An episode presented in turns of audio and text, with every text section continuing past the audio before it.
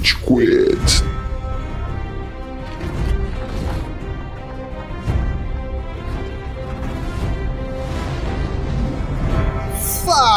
Fala galerinha do mal! Tá começando mais um episódio do Rage Quit, o podcast mais passivo-agressivo da podosfera brasileira. Meu nome é Estevam e hoje a gente tem aqui o Góis. E aê! Seus tio comendo sobrinha, seus irmãos comendo irmã, suas irmãs dando pro primo, pra tia, pra todo mundo!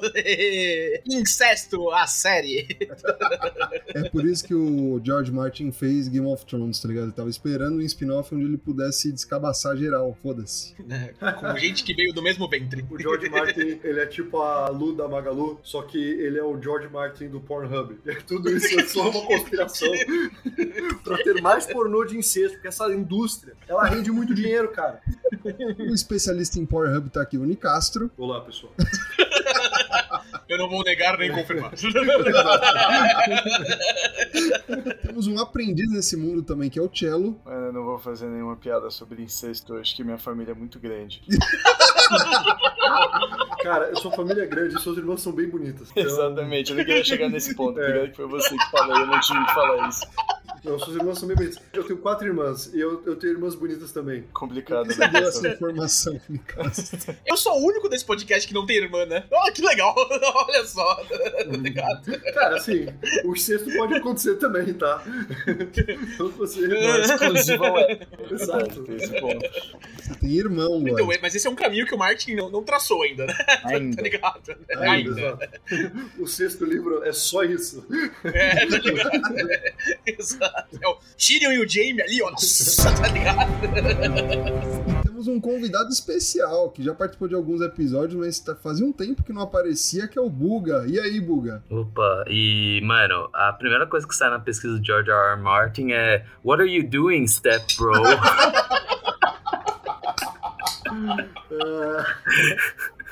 Caralho, Mano, muito bom, cara. E você fica preso em quê no mundo de Game of Thrones, né? Não é na Ah, máquina de dragão, né? lavar. Eu tô preso nesse dragão. Ah, eu estou, eu estou preso no dragão, tá ligado? Preso no dragão. Bestiality. Bestiality. Ai. Antes da gente continuar falando sobre ficar preso e dragões, Góis, vamos repassar as redes sociais? Vamos? Muito bom que você perguntou, Estevam. Você encontra o Rage Quit nas principais plataformas de áudio, primeiramente, aí, antes de redes sociais da podosfera aí brasileira, como o Estevam diz no comecinho. Procura a gente no Spotify, procura a gente no Deezer, SoundCloud, iTunes Podcast, vários outros da sua preferência. Nossos números estão subindo legal. Obrigado a todo mundo aí das redes sociais que estão seguindo a gente. A gente ganhou vários seguidores aí que a gente não ganhava há um tempo, principalmente no Spotify. O Spotify demora pra subir, mas quando sobe, vai de uma vez. né? Então, obrigado aí todo mundo novo que tá seguindo a gente. A gente fica muito feliz. E em redes sociais, a gente tá no Instagram e no TikTok como RageQuitBR, soltando videozinhos muito maneiros aí pra você seguir a gente. É pra você ver análises de alta qualidade, análise que a gente solta também dos episódios que estão saindo, pra avisar você quando tem episódios novos. Lá você pode seguir a gente, assim como nas plataformas de áudio também, dá o seu seguir, porque isso ajuda bastante a gente pra chegar pra novas pessoas, pra falar com novos públicos. A gente bateu recentemente, aí, acho que eu falei semana passada, mas a gente bateu recentemente aí 10 mil pessoas no TikTok. Parabéns pra todos nós aqui.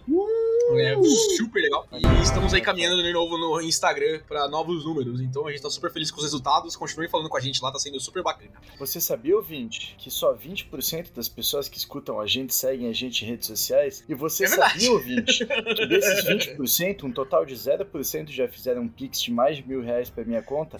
Caso você queira fazer um pix, meu CPF é... Nem eu nunca dei um pix pro cello, velho. É verdade. Eu já fiz um Pix pro Cello, infelizmente. Mas não de mais de mil reais. O Bacen tem esse registro aí. né? Como você se sente tendo feito pix pra um cara que tá com o nome sujo no Serasa? É por isso que tá em Portugal, cara. Exato. Na real, você está sendo perseguido. Meu score abaixa cada dia. Como é o Serasa de Portugal, Cello? Chama O Livro. É sério? Sério? Sério, eu, nunca entendi essa parada, mas assim, existe uma lenda, né, que na verdade já foi confirmada que se você chegar pra qualquer serviço que tá cagando na sua cabeça, que são todos, virar pra ele e falar assim, se você continuar fazendo isso, eu vou te colocar no livro, mano, os caras ficam mansos. É tipo um Meister do Game of Thrones, tá? Um velhinho todo carrancudo, todo amarelo, de ficar encostando em página envelhecida, escrevendo seu nome. Não, não, só que a brisa é que esse velhinho tem um dragão, tá ligado? Por isso que eu acho que os caras têm tanto medo do livro, velho. Porque você fala assim, vou te colocar no livro. Cara, não, não, senhor, esse aqui é uma garrafa de vinho de 1912 de graça, tá ligado? Custa 12 mil reais. Fica tipo, mano? Antes da gente ir pro episódio, eu adorei a expressão que o Tchelo usou. É uma lenda que, na verdade, foi confirmada. Isso é um fato, né? Tipo, é basicamente um acontecimento comum. Mas eu quis colocar que é uma lenda porque, tipo, tem toda essa mitologia por trás do livro. Porque ninguém sabe Entendi, quem entendi. é o livro, sabe? O livro. O livro. Você acredita que ele é um, é um indivíduo ainda. É uma Ele é um Ele é uma entidade. entidade, claramente. É. Ele, tem um não é só um órgão. Ele é tipo Kang. Vamos, Steven. Vamos, vamos pra pauta, senão a gente não sai daqui. Vai, vamos pra pauta. Não, e é uma pauta grande, né? Próximo É, hoje episódio, vai- hoje- livro de Portugal. Aguarde, ouvinte. Qualquer momento aí no seu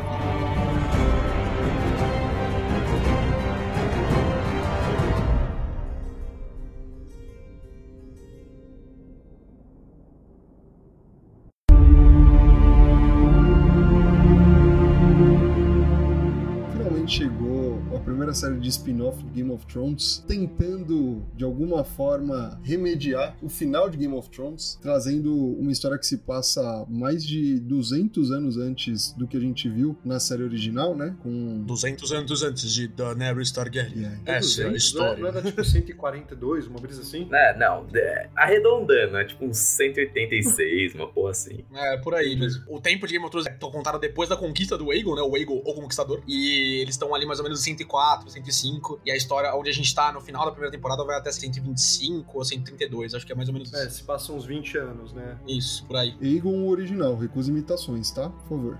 Posso fazer um comentário sobre a série? Cara, o podcast é sobre isso. Você entendeu o conceito, né? Mas é, é, antes de você fazer o seu comentário, só ia falar que a série é inspirada no livro Blood and Fire, que acho que só o Góis leu, né? Eu li. Depois que o Thiago fizer o comentário, eu faço um breve resuminho do que, que é. Mano, eu só queria fazer um comentário que eu achei meio cagado eles começarem os spin-offs das famílias com os Targaryen. Tipo, eles deveriam começar numa escala, tipo, do menos eventful pro mais event. Porque imagina como seria o spin-off dos Starks 200 anos. Três velho de capa no frio falando, eles estão chegando? O outro responde, é, eles estão mesmo. Mais alguns anos só. É isso aí. Tá frio, E né? acabou. pra. Ah, Só sim. leva nessa porra. Não, é. É aí que você se engana. Mas, mas more on the O later. legal dos Starks é que 180 anos antes os caras ainda era a mesma coisa. Não, os Starks são mó respeitosos, honrável tal, dá pra confiar neles. Não É. mudou. Um Stark 180 nunca anos. quebrou um juramento. né? Não, o que eu, o que eu achei lobos foda, depois da trilogia que teve, eu não tava esperando que eles fossem fazer essa adaptação live action com tão visceral, entendeu? A DreamWorks tá de parabéns, cara, na moral. Muito Bom, Como trilhar total. dragão. Mano, cena do jantar. Tem uma cena do jantar, velho. Que é Shrek. É Shrek. É É, Shrek. total Shrek. Exato. Universo compartilhado. Exato.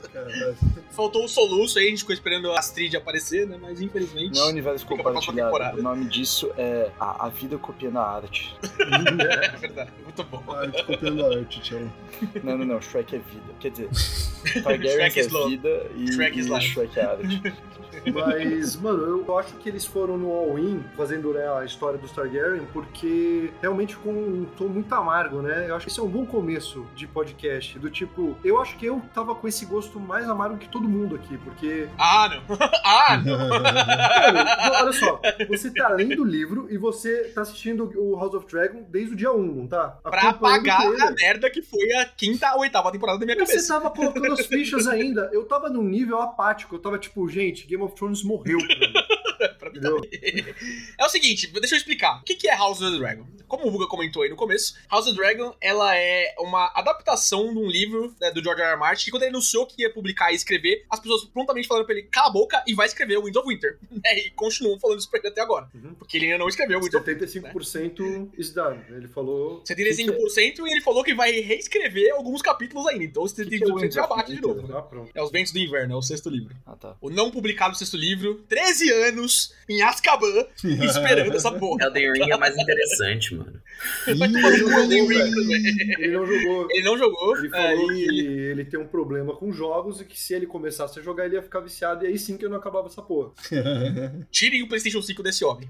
O que é interessante em Fire and Blood? Fire and Blood não é só a história da Dança dos Dragões, que é a história que a House of the Dragon tá contando. Fire and Blood é um tomo dos Maesters, do Maester Icebald, acho que é o nome dele, contando a história da família Targaryen, desde o Aegon Conquistador até até a rebelião do Robert, né? A gente vai só até o final da Dança dos Dragões, no primeiro volume de Fire and Blood. Fire and Blood 2, mais Fire e mais Blood, deve ser publicado depois do Winds of Winter ainda. É, e aí vai contar a segunda dança, né? Que é a rebelião Blackfire, vai contar o reinado do, do pai da, da, Daenerys, e mais uma, uma galera aí, mais um monte de coisa, chegar na rebelião do Robert e a história começa em Game of Thrones. Mas o que, que é mais interessante em Fire and Blood? Ao contrário dos livros, né, de 1 a 5 das Crônicas de Gelo e Fogo, Fire and Blood não é um relato narrativo. Ele é um relato contado, ele é um relato documentado a partir de várias fontes, né, que vão sendo pesquisadas pelo Septão, pelo Meister aí, não, não sei que, exatamente o que, que ele é, que tá escrevendo essa história. Então, a gente não sabe exatamente as coisas que aconteceram, a gente tem versões conflitantes muitas vezes, o que pra mim torna o livro bastante interessante. E a gente tem essa narrativa, né, do reinado do rei Jaehaerys I, que é o rei velhinho que a gente vê no primeiro episódio do House of the Dragon, quando a gente tá tendo um grande conselho de, de- das, das casas pra decidir o sucessor. O reinado do Viserys I também, o pai da Rhaenyra. E aí a gente começa Dança dos Dragões, que é onde a gente tá nesse momento na série. Mano, uma coisa que eu achei da hora sobre o fato do livro ser contado, e agora sim, já coloca o alerta de spoiler do João Gordo. Alerta de spoilers, ouvinte! É, spoilers! Atenção para o alerta de spoilers! Atenção para o alerta de spoilers! Fala, vai te fuder! Some daqui, meu! Sa- Some daqui, mano! Some daqui! Some daqui! Some daqui! Afinal de contas, se você veio ouvir esse episódio sem ter assistido a série, você é um baita de um babaca, né? Então, Ah, mas Assim. até por ser um relato histórico, você já sabe como é que esse negócio termina. sim, tipo, mas tem é um óbvio. ponto que é, tem um ponto que é muito interessante. Tem spoiler de House of the Dragon em Game of Thrones, inclusive. Sim, tem, tem- Sim, tem. Mas tem um ponto que eu achei muito interessante que é tipo, eu já vou falar da última cena, foda-se, a gente vai voltar nisso depois. Caralho. É que essa ia ser minha fantasia de Halloween, mas eu tô achando que ia ser too soon eu ir com pijama de Nossa, dragão um Buga, dragãozinho parece que a gente boca. tava falando disso sobre agora há pouco, né? Nossa, que surpresa, né? Mas, Mas- assim, o ponto é, tipo, no livro, eles só falam que eu não li o livro, tá? Tipo, o Zop que mora aqui, que é um dos meus flatmates, ele tá lendo, ele tá me contando umas paradas do livro, uma coisa Toda vez que você achei fala o Zop que mora com você, eu imagino um cara com um narigão e que atira com um atirador, tá ligado? muito- Ele é mais ou menos isso, eu vou te mandar uma foto. Tipo Mano, o Zop. Uma parada que ele falou que é interessante é que, tipo, no livro o cara relata que o Aemond, ele vai lá com a dragoa gigantesca lá e só, mano, come o. Caralho, o Luke. É, e Não é bem isso. é. Sim, mas daí na série ele faz essa cara de tipo, fudeu, tá ligado? De fiz merda, que até o Paulo Moreira fez aquele quadrinho maravilhoso de Oi mãe, tudo bem com a senhora? Tem uma coisa meio chata pra te contar que aconteceu hoje. Cara, tem um, tem um áudio bem legal que estão pegando de uma família da pesada, que é quando o Peter bate numa criança, tá ligado? e aí ele fica. Ô, por que você tá em casa? Não, não, não aconteceu nada. E aí a, a Lois, Pira! E aí tem a Alicent no nome dela. Agora, tipo, até pegando essa coisa do livro dele ser um fato histórico que talvez seja a um- minha maior reclamação com a série, por mais que eu goste da série, também é a primeira temporada, tipo, não dá pra falar nada ainda, é a mudança de tempo, que eu acho que o, até o Góis tinha já comentado em outro episódio. É. Só, só deixa eu terminar o ponto, Bruno, rapidão, antes de você entrar nesse outro ponto. O ponto que eu achei interessante é o fato de que o- no livro ser narrado quer dizer que eles têm essas aberturas meio poéticas pra dar alguns sentimentos nos personagens que não necessariamente estão no livro, porque no livro não fala que ele, pelo menos quando ele relata esse fato, ele não relata falando que ele fez isso porque ele perdeu o controle do dragão, ele relata que fez. Ponto. É, eu, eu tenho pontos essa, sobre essa cena do Waymond, mas acho que a gente pode guardar mais pro final, apesar de você Acho ter colocado melhor. o final É. do episódio no começo. A, a penúltima cena, tá ligado? Pau no de vocês. Cara, eu acho que esse é um bom jeito de iniciar. O Buga trouxe aí a questão dos time skips. Não dá nem pra falar que a gente tem House of the Dragon Shippuden em House of the Dragon, porque a gente estaria em Boruto. A história de House of the Dragon, os produtores ainda falam que talvez eles não se prendam a Dança dos Dragões, pode ser uma antologia, pode ser realmente o Fire and Blood, tá ligado? Pode ser uma- um outro jeito de contar a história dos Targaryen. Então a gente pode voltar pra conquista, a gente pode ir pra rebelião do, do Blackfire, a gente pode ir pra rebelião do Robert, mas um jeito que a série colocou de contar uma história que se passa por 40, 50 anos quase, foi fazendo esses time skips. O que, vocês acharam, gente? O que, vocês acharam do cast anterior? A Renina mais nova, a Renina mais velha? O que, vocês acharam desse pessoal? Cara, eu, gostei do casting dos dois tempos. Eu acho os atores e atrizes muito bons de ambos os times. Agora, eu detesto quando uma série ou filme faz isso, tá ligado? Tem time skip e aí muda o personagem, muda o ator. Eu não sou muito fã disso. Eu tava com muito pé atrás quando eu vi que isso tava. Isso aconteceu mais de uma vez, né, na série. Essas puladas de tempo. A mudança de atrizes e atores foi só durante uma passada em específico, mas as passadas de tempo foram muito É, repetitivas. três atores, né? Sim. É, os irmãos Velaryon Os lá. Ah, porque não, de fato, dá pra fazer um ator de dois anos de idade e ter 40 depois na próxima cena, Estevam. Pô, Parabéns. cara, tá rolando Não. isso desde o Superman, mano. Que é o bebezinho que desce ali e é foda, cara. É, eu não gosto muito disso porque uma parada que eu gostava muito de Game of Thrones era justamente o espaçamento de tempo pra você dar um período de desenvolvimento pros personagens. Você vê um cara saindo de cavalo de um lugar, você tá acompanhando outro foco narrativo e aí do nada esse cara aparece. Tipo, isso causava um choque. De caralho, é verdade, tinha esquecido, porque simulava esse tempo que demoravam, né, para as pessoas saírem do ponto A e chegarem no ponto B. Então, Estevam, assim, Boyhood não foi um filme bom, velho. falar de Tenta Boyhood, jogar cara. isso é um filme pra você, Estevam. nossa, Não Boyhood. foi um filme bom. Tem um diretor maluco que falou: Quer saber, eu vou filmar isso aqui por 20 anos. Aí eu Vamos fazer. o quê? E não ganhou o prêmio de melhor diretor no Oscar. Eu Não. lembro disso. Porra, porque é ruim, tá Eu não vi o filme, é ruim mesmo? Nossa, é ruim. É. Em relação às Deus. puladas de tempo, eu acho que tem alguns momentos que ela funciona, alguns momentos que ela não funciona. Quando ela acontece muito dentro de um episódio, eu acho que não funciona. Quando é um episódio que conclui bem e o próximo episódio já começa, tipo, te introduzindo, eu acho que quando tem o time skip da Rhaenyra mais velha, que começa com ela já dando parto, eu achei do caralho essa introdução Nossa, pro... essa é fantástica. Pra caralho. Até porque o que aconteceu no episódio anterior é ela meio que rejeitando esse destino que a Alicent tomou, né? De ser mãe, Sim. de virar essa mulher que é uma produtora de filhos, né? E é justamente o que acontece. Então você tem essa coisa cíclica, que é, é muito uma pauta da série como um todo. Você tem a. Cara, na moral, os nomes. Eu faço uma confusão inacreditável. Quem que é a rainha prima? Rhaenys. Rainha prima, a Rhaenys. Rhaenys, Então, the queen that never was. é essa coisa do tipo, a vida adulta, bater na porta e você é é a flecha que o aventureiro tomou, entendeu? Você lembra da referência de Skyrim? É, I was sim, adventure sim, like é, you, do then I Canary took to a- Nania. É, só que no caso, I was adventure like you, then I took a child to the belly, sei lá. Uma coisa assim.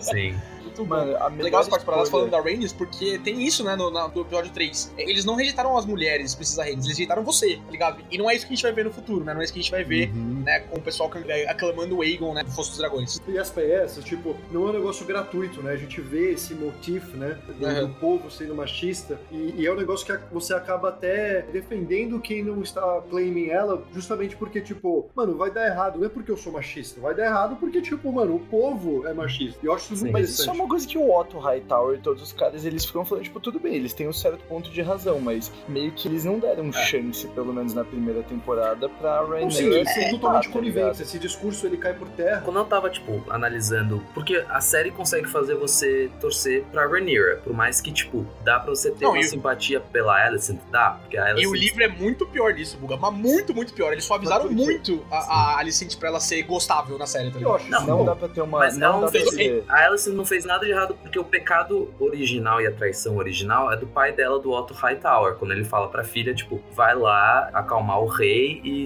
eventualmente Não, seduzi-lo. mas isso não tem pecado, tá ligado? Tipo, o rei, ele não era uma É. criança. Eu acho que o pecado original, isso que eu acho interessante, ele é da nossa heroína. Diversas vezes, tipo, quem mais peca, num ponto de vista, tipo, mais religioso moral, é é a... Ai, cara, como eu falo o nome dela? Rhaenyra. Rhaenyra. Rhaenyra. Eu tô misturando as duas, né? Eu acho muito interessante, tipo, ela que gera filhos bastardos, ela que muitas vezes conspira, Sim. ela que, te- que comete o incesto. E isso é uma coisa que a, a Alicent, ela tem isso que ferra ela. Ela fala, tipo, caramba, eu abdiquei da minha juventude, eu abdiquei porque eu fui a certinha. Ela é a menina CDF que nunca colou, entendeu? E ela tá fodida da vida, que a mina que cola e fuma e sai da escola ali, ela supostamente tá se dando bem e vivendo a vida. Eu acho isso muito interessante. Semana passada a gente fez um episódio, né, que o Willy vai detestar. Ele não saiu ainda, mas tenho certeza que o Willy vai detestar. Ele tava A gente batendo do porrada no tênis hoje xingando. Ele, já, ele acabou de Ele comentar assim, no, o no Estevam achou uma amiga pra defender essa porra de série. Pá! Caralho. Mas enfim, a gente falou de She-Hulk e de Anéis do Poder, né? E eu não quero fazer nenhuma comparação aqui, eu vou apagar esse seu nosso, inclusive, Boca. Não quero isso, tá? É, não assisti nenhum dos dois, nem quero. Continua. Eu não assisti Enfim. nem House of Dragon. Ele sai. Foda-se.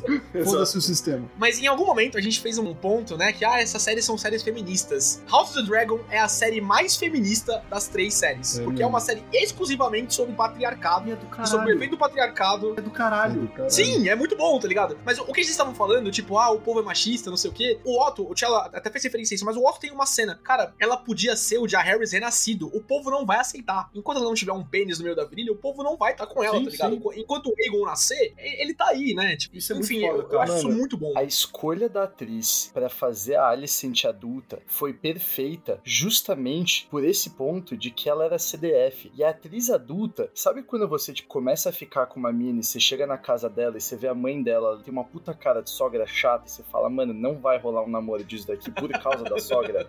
É exatamente essa menina. E esse é o futuro dessas meninas na escola, velho. Eu achei que você ia falar Mas- assim. Sabe quando você começa a ficar com aquela mina, e aí você senta no sofá da casa dela e você começa a observar a família, e de repente se passam 20 anos, o Thiago começa a falar com Sabe quando você começa a namorar aquela mina e aí você começa a perceber a família dela, e aí o tio dela também é irmão dela e também é esposo da mãe dela, tá ligado? E Mano, você fica é tipo, uma caralho, o que tá acontecendo? É, tá ligado? Mas agora já, tipo, falando sobre esse aspecto, é tipo, o engraçado é que tudo que a Rhaenyra fez, o Aegon também fez. O Aegon teve É. filhos bastardos, o Aegon ainda pior, estuprava as pessoas. Ah, o- Só que ah, a sim, diferença o é que o... É, o Aegon segundo. É que eu confundo, É, o mano. O. Aegon com o senhor, o Caolho é- filho, é o o- usurpador. Sim, sim, o Caolho é o Aemond, não é? Aemond, é. O olho é o. É, isso. É, E, o outro é o Daemon.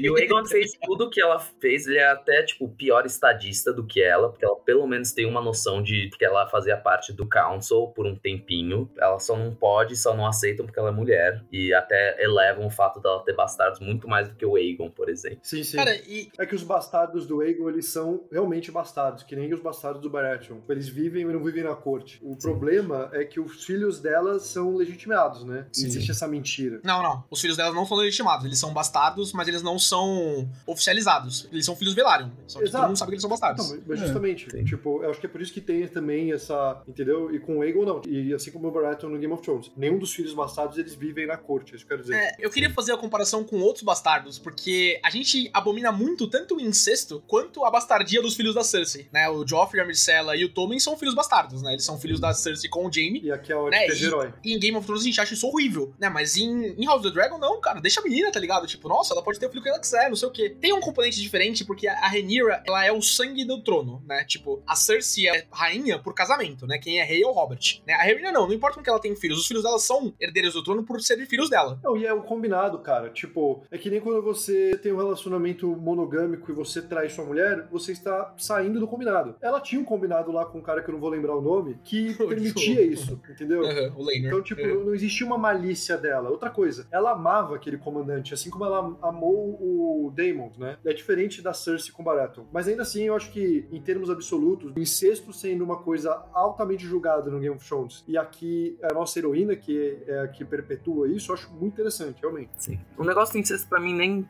pegou tanto, porque eu até pensei, tipo, ah, 180 anos antes, tipo, os cara, o pensamento da galera deve ser até mais retrocedida e é muito mais medieval. Faz muito mais a ver com que a gente tem de história inserida da gente do, do É, num. medieval. Desculpa, num, num rolê assim de lore não é nem isso. Tipo, o incesto é altamente condenado, tanto que a Alicent uma hora até fala pra menina, ah, eu sei lá o que você faz lá com seu tio, né? Essas perversões, vocês Targaryen são muito estranhos. Acho que ela falou isso no episódio 5 ou 6, Uhum, né? sim. Mas É os Targaryen, sim, eles têm esse rolê. Eles têm essa liberdade porque eles têm dragões, basicamente. Eles têm a arma nuclear do Não, universo, eles tá têm ligado? essa coisa meio, entre aspas, ariana, de, da preservação do sangue. Isso é uma coisa Sim. que, em vários momentos, elas falam, vamos perpetuar nosso sangue, fazer um casamento pra fortalecer os dragões, que nem É. aí eles citam alguém que eu não vou conseguir, por Deus, pronunciar o nome. Tem vários é, rolês assim. O próprio rei Jaehaerys, que é o rei do começo, né, do, do grande conselho lá, ele era casado com a irmã, né? E ele é um dos maiores reis que o Westeros já teve. O século dele é o século de consolidação da dinastia Targaryen, né? Então os Targaryen eles têm essa desculpa deles poderem, né? Tipo, ah, vamos casar aqui entre nós, beleza? A gente tem dragão, né? Tipo, essa conotação ariana, eu sei que você não quis dizer isso, mas essa conotação ariana, ela dá esse negócio de raça superior, mas pra eles é muito mais uma questão de tipo, ó, a gente tem que continuar continuar tendo Dragon Riders, né? Tendo Dragon Knights, né? E pra garantir isso, nosso sangue tem que ser o mais puro possível. Mesmo o rei Viserys, né? O pai da Rhaenyra, é casado com a Emma, né? Aquela que morre no uma das, das cenas mais Nossa, fodas que o Thrones já produziu também, né? Puta que o pariu. caralho. Demais essa comparação da justa com o parto, assim, as duas batalhas, né? A batalha masculina e a batalha feminina. Sim. né? Mais uma expressão desse negócio do machismo, né, na obra. A Emma, né, a primeira esposa dele, também era prima dele. Ela era, ela era uma Erin, mas a mãe dela era irmã do Viserys, né? Eles são primos por, por, por sangue também. Isso é uma Uma coisa muito putaria. foda, porque quando o rei ele decide por tentar salvar o, o filho dele e não a esposa, é... A esposa ia morrer, tá? É, É, ele ia morrer de qualquer jeito. é. A decisão é, tipo, ó, a gente pode matar ela e tentar salvar ele, ou deixar a natureza seguir seu rumo. E os dois Então, vão é, morrer. mas isso- eu isso não é meio ambíguo? forma. É, É, na por- série eu acho que é meio ambíguo. Não, é que ela teve o mesmo problema Não. que a Lena. Por isso que a Lena É vai lá coisa. e pede pro dragão matá-la. É, na série. Pô, vendo Não, a mas série eu... eu- interpretei assim. Eu não É, sei eu até quanto o Meister ele, ele não não. quis dar uma manipulada, tipo, sabe? Tipo, oh, hey, vamos salvar seu que filho é- homem, sabe? O jeito que ele assim. formula a frase é um pouco ambígua, mas ele fala: a gente pode deixar os dois morrerem ou a gente pode tentar salvar um. Então, mas Que cê- você começa a tentar fazer a matemática, só que de qualquer jeito ainda dá do jeito que o Góis entendeu e do jeito que eu entendo. Então, é que assim, É, não. a série, o Góis ele tem uma informação extra que é a dos livros, mas Uhum. a série é uma Não, adaptação. mas isso, mudam coisas. isso não é um ponto dos livros, tá? Isso é um negócio da É, série. É assim, eu, eu vi a série tem pouquíssimo tempo que eu maratonei. Eles falam justamente essa frase que você falou. E a minha interpretação é: a gente pode tentar salvar a mulher ou tentar Exato, salvar exato. o filho. E eu acho que isso é um dilema muito interessante. E ao salvar o filho, ao escolher o filho, tem uma questão de ego, né? Dele querer ter um filho e tudo mais. Só que também tem um- uma questão de paz e de preservação do reino. Então eu achei muito interessante essa dualidade. E isso traz tons de cinza pra todos os personagens. Você não tem personagem preto no branco aqui, cara. Eu acho isso muito foda. Eu sei que Game of Thrones é, deu aula nisso, né? Mas eu acho que a série tá mandando muito Mas bem. o Game of Thrones no começo tinha uma galera mais preta no branco, porque falavam, tipo, você vai torcer pelo Jon Snow, Ah, sim. porque o Jon Snow tem a moral inabalável. A Daenerys no comecinho, só no final que dá aquele salto. É, cara, não sei, eu, eu acho que a, a jornada do Jon Snow, ela é muito mais uma questão de desilusão, porque ele tem toda essa questão de, nossa, a patrulha é foda, vou lá, tá com os meus heróis, tá ligado? Né? Enquanto a Daenerys é mais uma questão de, tipo, ela tá se vendendo pro mundo escravagista, né, querendo dar uma de white savior ali, com aquelas pessoas que ela salva de vez em quando, mas ela vai cada vez mais se afundando numa do- rotina do Dothraki. Sim. Aqui, em House of the Dragon, né, em Fire and Blood, é, é 100% isso. É tipo, o Kazuo falou, né, a gente tem coisas que ficam melhores. O próprio Martin falou isso em entrevista que ele dá. A série faz coisas muito melhor do que o livro, porque alguns personagens são preto no branco, o Damon, o que ele tá fazendo com o Damon na série, deixaram ele muito mais babaca, mas desse jeito muito mais fácil de se identificar com ele, porque ele tem momentos de vou enforcar minha esposa aqui, mas tem momentos de abraçar as filhas também, coisa que não, não foi pro episódio, mas tem Ele tem momento que ele usa a pedra do divórcio também. Pedra do divórcio, exato. Pedra do divórcio é foda. Assim como Caim com seu irmão. exato. Não, e como eles usam o cloak do Assassin's Creed, né, velho? A todo momento ali. E foda que você fica parecendo um dementador, mano. Parece aqueles. Os... É, é muito grande, tá ligado? Tipo, um negócio enorme. E não é só ele, né? Tem um momento que aparece a espiã lá da rainha, né? Que tá espiando a rainha, daí ele vai conversar com a missária lá e fica, caralho, o Demon vai falar com a Ah, não, é outra pessoa. É que é a mesma capa, tá ligado? Eles, eles pouparam. Falando em emissária, que sotaque feio, mano. É É, feio, né? é ruim mesmo. A capa é muito lendária, gostei. por isso que eles ficam trocando entre si. É, exato. Cara, mas uma parada que eu achei bem foda, por exemplo, ele é babaca, mas ele tem, o Damon, no caso, ele tem um certo carinho ali pelo irmão dele, pela família, Sim, e pela sobrinha. Sim. Então, de novo, Até assim, carinho até demais pela sobrinha dele, né? até demais pela sobrinha dele.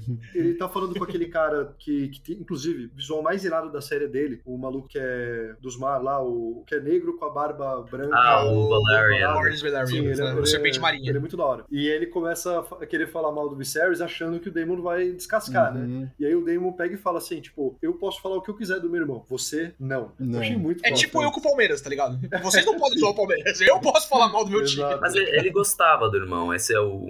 Gustavo. Não, ele ama o irmão, né? Ele ama o irmão. Ele tem essa sede de poder, né, o, o Daemon ao longo da série, né, e até no momento da coroação da Rhaenyra isso é bem interessante, porque quando o Sir Eric, ou Arik, né, que eles são gêmeos, O que eu posso ele fazer traz a cosplay? coroa, é o que você pode fazer cosplay, que é igualzinho o Casou, né, é o Casou na série lá, tá ligado? Caralho, é verdade, mano. Que impressionante. Cara, a história desses irmãos é muito bonita, puta que pariu. Eu fiquei Oh, muito triste que eles cortaram uma parte eu, eu fiquei muito na dúvida. No episódio anterior a essa cena, a gente tinha os, os gêmeos caçando o Aegon, Uhum. junto com o Daemon. Não, Daemon não. Ai, mano. O Aemon. David. É o, O caolho lá. é o Aemond e o Sir e o Crystal. Sir Crystal. Ah. Aí, Mas eles estavam sempre meio separados, na É, verdade. eles estavam. Mas eu tinha entendido que o Sir Crystal e o Aemon eles meio que deram uma piscadinha do tipo, mano, vamos matar ele e fingir que ele morreu num bordel, sei lá, e aí eu vou ser o sucessor. Eu fiquei muito confuso essa hora. O Aemond queria fazer isso, mas o Sir Criston nunca. Não, Não, que é isso, é. cara? Para, pela que pariu. Ah, entendi. Então era a intenção É. do Aemond e o, o Crystal ele só, tipo, É, não- meio que desconversou. Acho que foi meio uma ideia que passou no- na cabeça do Aemond ali, porque quando o Aegon fala, puta, me deixa fugir, eu vou pra um barco, Uhum. nunca mais viver, o Aemond fala, tipo, não, cara, não, não dá, tá ligado? É Sim. complicado. É. né? Mas Vai sim, me fuder, parceiro. é, pô, nossa mãe vai, vai arrebentar, tá ligado? Foi Puta que pariu, né? É, É, rolê, o- vai, trabalho. É, quando o, o Nicastro fala, tipo, o Steven falou também, desse negócio de escolher entre a, mãe e o filho, eu não tive essa interpretação. Eu acho muito foda, em complementação a essa sequência de cena do torneio e do parto, a Rhaenyra falando, né, no funeral da mãe, eu indago se no dia que meu irmão ficou vivo, meu pai foi realmente feliz, tá ligado? Porque tem essa questão, né, trazer um herdeiro masculino traria paz ao reino, mas depois as coisas aconteceram do jeito que aconteceram, né, e a Rhaenyra acabou sendo a herdeira de qualquer jeito, né, então é, é, esses paralelos, assim, essas pequenas tiradas dos personagens em outros momentos, elas também me agradam muito durante a série. É, não, muito bem feito, velho.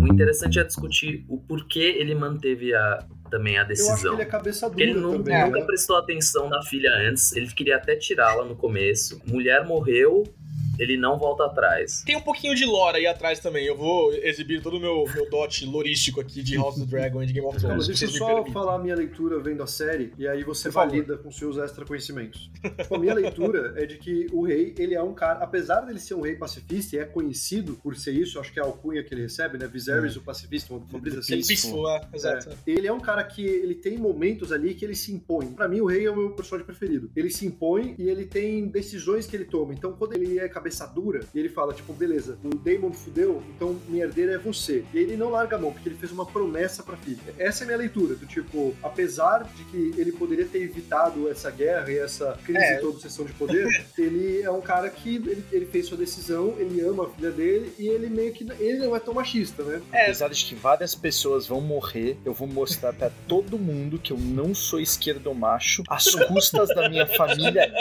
inteira.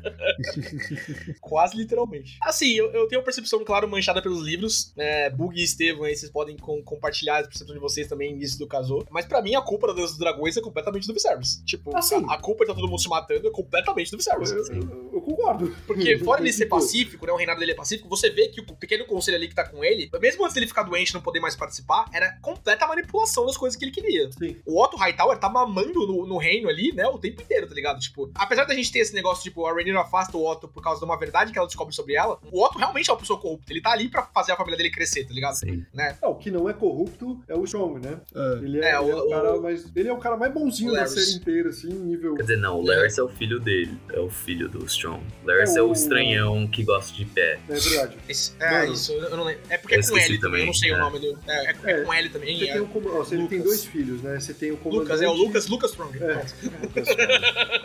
E aí você tem o, o, o Amon, né? O Strong Mão. O Harwin, é, tem o Harwin Strong, que é o quebra-ossos, que é o amante do da. Ranira. É, mas ele, ele é o cara mais bonzinho, assim, da série. É o que menos manipula. Mas, ó, uma cena que você falou que o Hightower, ele manipula. De fato, ele manipula. E eu acho que a série faz um bom trabalho da gente entender o porquê dele. E sem limpar ele, sem justificar tanto. Mas quando ele quer enfrentar o Daemon em Dragon Keep, acho que no primeiro ou segundo episódio, que é o segundo... Segundo episódio. é. Ele fala, não, rei, eu não posso permitir, é muito perigoso. E é perigoso. Ele tá fazendo aquilo, eu acho, por um certo carinho também. Óbvio que ele tá defendendo dele, né? Porque se o Não, morrer, mas, mas caso você, você não acha que se o Viserys fosse pra lá e visse o irmão, ele ia falar, não, tá tudo bem, o Viserys ama o irmão dele, tá ligado? E, o- É, e- tipo, e tem- vice-versa. Pode E ser. vice-versa. Sim, exato. Pode ser, mas É. ele se colocando ali, ele tá também se arriscando, né? O... É, é verdade. Sobre, tipo, a decisão do vice-versa ao manter, voltando um pouco, acho. Uma das coisas não é só a fato dele ser cabeça dura, mas também porque a Rhaenyra é a única filha dele com a, a prévia a esposa. Né? É. E a Sim. última coisa que ele fala antes dele morrer Don't é: Meu love." amor, É. eu tô indo aí. Então, tipo, Uhum. o que eu vejo é que ele nunca. Eu te esquartejei. Sim.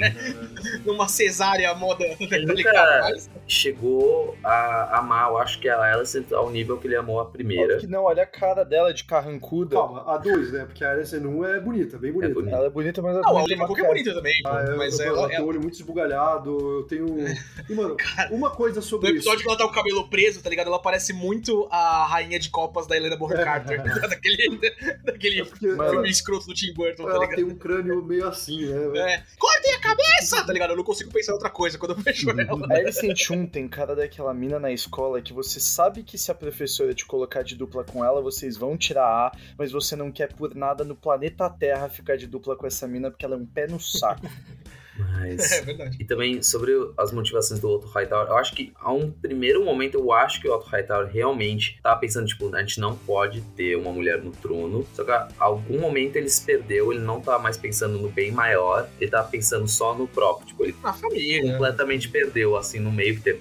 Acho que no começo ele tava, porque até falam que, ah, ele serviu muito bem como mão do rei por vários anos, até ele ter esse desvio que ele tava se beneficiando. É, assim, o Viserys bota até uma sombrinha de dúvida ali se o Otto não foi responsável pela morte do Jar Harris, né? Do antecessor dele, né?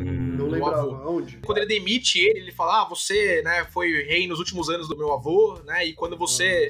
Ah, né, e aí você continua a subir, tá ligado? Mano, isso é Aí- muito esquisito, cara, porque, bicho, o cara não envelhece, não? Como é que. Como assim, tá Não, ligado? quem não envelhece é o Kristen Cole, né? O É. Cole, ca- Exato, cada dia é mais bonito, inclusive, tá ligado? Só queria falar super rapidamente dessa questão da escolha do Viserys, porque esse grande conselho que tem no primeiro episódio, ele é motivado porque o Jar Harris, que é o rei velho, né, o, o velho rei, ele tem um filho homem, e esse filho homem tem a Rhaenys, que é a rainha que nunca foi, né? Pela sucessão masculina do primeiro filho, ela teria direito ao trono, né? Esse primeiro filho homem dele morre. E aí, em vez de passar diretamente pra Rhaenys, né? Ah, não, a Rhaenys é minha herdeira agora, não sei o quê. Ele escolhe o segundo filho homem, né? Que é o Balon, o Balon e o outro filho dele, que eu não lembro o nome agora. Eles têm esse rolê do tipo, é, ah, não, somos muito parceiros aqui, eles são a dupla perfeita, né? A dupla perfeita de herdeiros. E aí, esse segundo filho também morre, né? Rapaz. Acho que eles têm 13 filhos, ele e a rainha Alicante. Acho que cinco morrem, uma vira prostituta, a, a outra não sei o quê. É, é, é uma Família é uma saudável. família saudável. E aí, né, a Rhaenys, na época do Grande Conselho, já tinha o Laenor, que é o cara que acaba casando com a Rhaenyra. E a disputa vira entre o primeiro filho da primeira filha do herdeiro que morreu e o Viserys, que é tipo o filho do terceiro filho, alguma coisa assim, né? Por duas vezes, tanto o rei quanto o povo, né, o povo pela figura dos lords, teve a chance de colocar uma mulher no poder. O rei Harris podia ter colocado a Rhaenys no trono diretamente e depois o Grande Conselho podia ter colocado a Rhaenys no trono pelo meio do voto. Então, o que o Viserys tá fazendo, apesar de, né, de pra gente, né, pela nossa cabeça, né, de quem tá assistindo a série, não nos tempos dela, o Viserys tá realmente quebrando jurisprudência, tá quebrando um pacto de duas vezes que o filho masculino tem prioridade sobre a filha mulher mais velha. Então, o, o que ele faz, ele não é correto, ele é muito dúbio. Essa decisão, e depois confirmada várias vezes por ele, apesar de confirmada assim naquelas, confirmada só pra reunir, tá ligado? Ele nunca chamou os lords pra jurar pra ela de novo, ele nunca falou pra todo mundo, fora naquele jantar na última cena dele. É, é controverso, assim. Isso dá mais motivo os personagens como o Otto Hightower falarem disso, falarem do tipo, ó, não, o Aegon tem que estar no poder, né, não sei o que, blá blá. O Guga já, já comentou sobre, deu uma pincelada, mas eu concordo muito, porque pra mim o Viserys manteve muito pela culpa, tá ligado? Muito. Eu, Sim. Sim. como Nicastro, né? A gente interpretou mais como uma coisa em aberto, né? De tipo, filho, rainha. E eu acho que a partir do momento que ele perde a rainha e a gente vê que ele, né, tinha um sentimento por ela, era algo verdadeiro até certo ponto. Ele, por culpa, escolhe a Rhaenyra e, em lembrança da rainha, provavelmente ele evita, né? Ele não quer mudar de decisão. E assim, eu gosto do personagem, tá? Mas também concordo com o Góis de que, porra, ele é o maior causador da dança dos dragões. Tipo, porra, eu via muito nele o Ned Stark nele, tá ligado? Eu falava, cara, esse cara é muito bonzinho, você precisa ter um pouquinho mais de mau caratismo, sabe? Faltava um pouquinho mais de filha da putagem. Tipo, pô, quando ele precisa escolher com quem ele vai casar. Caralho, mano, eu sei que é só uma criança, né? Mas ele podia esperar e casar com a, Então, a menina lá, esqueci o nome dela. É, da família. ele, ele não casou com a, É, com a a Lena, Lena. exatamente, do- dos cabelos loiro lá. Quer dizer, todo mundo cabelo loiro. Mas dos negros cabelo loiro. Mas é que isso é uma coisa comentada, né? Que a Rhaenyra, inclusive, joga na cara dele, fala, você tinha como ter casado ali 100% por interesses políticos para fortalecer o reino e você não escolheu. Aí ele pega, ele admite isso e ele deixa ela escolher o próprio marido. Então, eu acho que ele sim, mas isso torna o personagem mais humano, entendeu? Eu É. acho que a diferença dele com o Ned, o Ned ele era mais ingênuo, enquanto a O Ned, pra mim, tá muito mais com a mão do rei, o, o- o Strong, tá ligado? Do que o, esse cara honrado, que não, quando descobrem a bastardia dos filhos dele, né? Falam, tipo, ó, cara, eu não posso mais ser mão, não sei o quê. Sim, e em relação ao Viserys, é um pouco até uma tese de. Obviamente, em Game of Thrones você tem que colocar que nenhum rei vai ser bom, porque é monarquia, e essa série justamente tá aí pra mostrar que a monarquia não é um sistema de governo ideal, mas. É É, assim, Bruno, você não sabe o que você tá falando. Eu vou virar rei do Brasil. Para com Tá. isso. Mas o Viserys tá um pouco lá mostrando, tipo, se você é um bom pai ou um bom marido, não quer dizer que você vai ser um bom rei. Exato, perfeito. exato, é, exatamente. E, assim, as pessoas estão falando, ah, ele era um bom pai, ele tinha um coração bom. Ele é conhecido como Viserys the Peaceful, né? Tipo, fica assim. Mas ele é, pra mim, o Viserys the People Pleaser, né? Ele não gosta de falar não, Não, ele, ele é ele, total tipo... panos quentes. É, exato. É, tipo, Ele é ah, não, família aqui, eu amo todos vocês, vocês têm que se amar. E a galera, tipo, é, a gente se ama Não, pra em seguida que ele sai, tipo, o pessoal fica comovido e é interessante isso, porque, tipo, nessa cena do jantar, mesmo com a Alicent e a Daenerys, elas, tipo, meio que... Ai, ai, eu não vou conseguir. Eu acho isso muito interessante porque em Game of Thrones, os produtores eles falaram, puta, a Asha, que é a irmã do Theon, ela tem o mesmo nome da Osha, né? Que é a selvagem que é presa lá na Sim. primeira temporada e fica com os irmãos lá, Stark. Né? Então vamos mudar o nome da Asha pra Yara? Vai ficar mais fácil. Aqui a gente tem Vaemond, Vaegon, Aegon, Vaemond, Daemon. Rhaenyra, Lyra, tá ligado? Mano, dois Aegons aparecer momento. um José. Dois Aegons, dois Aegons, José. Mas com o Kazuo que super funcionou, mano, ele ter feito aquele negócio lá, tipo, não, eu quero que todo mundo se ama. Eles se amaram tanto que o Aemond mandou o dragão dar um beijo no sobrinho dele. Olha só. Quanto amor.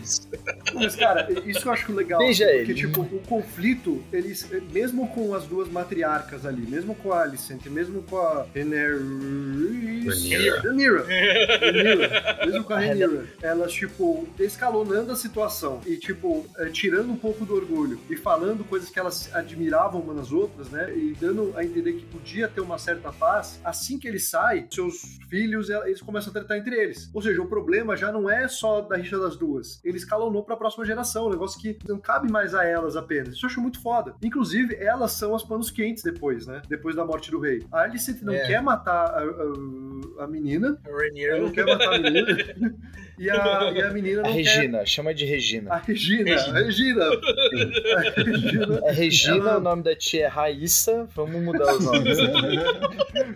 E... Tem a Alissa também, que vai começar Alice, complicado. Alice, tá ligado? Alice é o nome dela. Mano, a, a, a Reinalda lá, ela. ela Regina, quer- caralho, acabei de Jogou falar. lateral esquerda no A Corinthians. Regina. ela não quer queimar, mas ela não quer queimar geral, tá ligado? Tipo, eu acho que elas viram essa coisa de Não, quentes, é outro cara. personagem, casou. Sai da pedra, Geraldo. Ai, o Geraldo, o Geraldo Geralt. É, o também, tipo, meio que a treta inicial entre os netos agora começa, obviamente, com o Aemon pegando o Vhagar. Porque antes o Aegon tinha uma relação boa com o Jaceres e com o Lucerys. Ele só não tinha com o Aemon direito Eles uma relação zoando, boa. né? Ficavam zoando, ah, vocês É, tinha dragão, não sei o quê. Que eu não entendo também. Por que que os, o... Ah, porque eles eram de outra família. Agora eu entendi. O quê? Porque, tipo, eu não tava entendendo por que, que os garotos são mais novos do que o Aemon tinham um dragão e o ele não. Ah. Mas é porque eles eram strong. E eles eram de outra família. E é de Não, outra não é por isso. É, Porra. é porque. É, Porque o dragão dele não nasceu mesmo, não é? exato. Até o, o Daemon falou isso no segundo episódio. Tem uma tradição Targaryen que quando nasce alguém da família real, né, alguém dos Targaryen, ovo, né? eles botam um ovo de dragão colocar no berço pra criar esse laço entre o Targaryen, né, e o ovo de dragão. Tem Hum. uns que não nascem. Sim. A segunda filha do, do Daemon com a Lena, é que elas são gêmeas, né? Mas a- uma das meninas ela também não tem. Ela, ela fica até com o ovo na frente do lareira e a Lena fala pra ela que, filha, não, não vai chocar. Então, mas a gente sabe que esses ovinhos têm uma duração boa, né? Tem um Sim. prazo de validade alta. Mas- Não duvido nada chocada Coitado do, do Lucerys que pegou um dragão chihuahua, velho. Você vê o dragão dele comparado com o Vhagar, você fala, vai tomar no cu, mano. Mano, que cena do caralho, velho. Sim, A Veiga tem 190 anos, ela é uma das dragoas da conquista, né? Ela era da Visenya Targaryen, das esposas do Aegon. E o Arax, acho que é o nome dele, tem 13 só. É É, quanto mais velho o dragão, mais né? forte, maior ele fica. É, assim como Mas o real. dragão é tipo. Caso o dragão Exato. é tipo Digimon, mano. Criança babaca não ganha Digimon. É basicamente assim que funciona. Mas Aí tem aí que conquistar pode- Digimon na é, porrada. É, conquistar Exatamente. Digimon. É, isso tem até uma relação com, tipo, jacarés, que jacarés nunca param de crescer. É sério, eles Você não param tem um de crescer. é isso? Ah, tá. Ah, Não, mas eles são mais parecidos, são mais reptilianos e o cacete. Então, tipo, os jacarés não. Tanto você vê, tipo, uns vídeos de uns jacaré na Flórida lá e o cacete, que o bicho é tamanho de um trator, velho. Florida Man Wrestles Alligator. Procurem Florida Man e aí o dia do seu aniversário. É, Eu já isso é- contei tem uma a boa história do, um dos melhores amigos que ele conta a história dele caçando um jacaré. Nossa. Não? História incrível. Caralho. É, eu, eu não vou contar agora, Fica de promessa aí pros próximos episódios. fica essa, essa promessa com uma ótima história. Dracarys!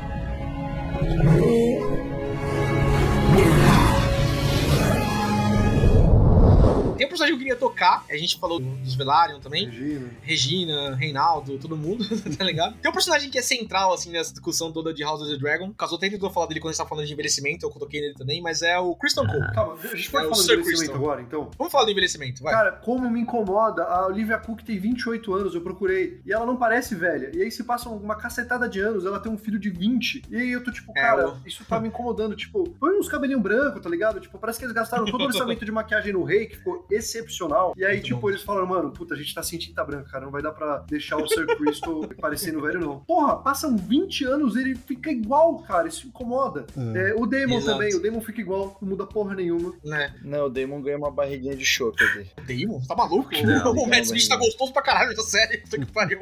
Não, ele ganha uma barriguinha, ele ganha uma barriguinha. Cara, o, o que mais chama atenção pra mim é o Aemond, tá? Tipo, o Aegon é dois anos mais velho que ele, mas ele parece muito mais velho que o irmão dele, tá ligado? Parece. Muito, muito mais velho. Eu, eu sei que perder um olho deve custar um pouquinho da tua aparência. Eu procurei um ator aqui sem nada, ele tem um, um cara assustador, velho. Porque ele tem um crânio É, muito ele, ele faz biquinho sempre, É, né? ele faz É, biquinho, parece que ele tá meio rindo. Você fala, você tá rindo, seu É. filho da É, puta. o Você encontrou ele na rua e falou, de e aí, mano?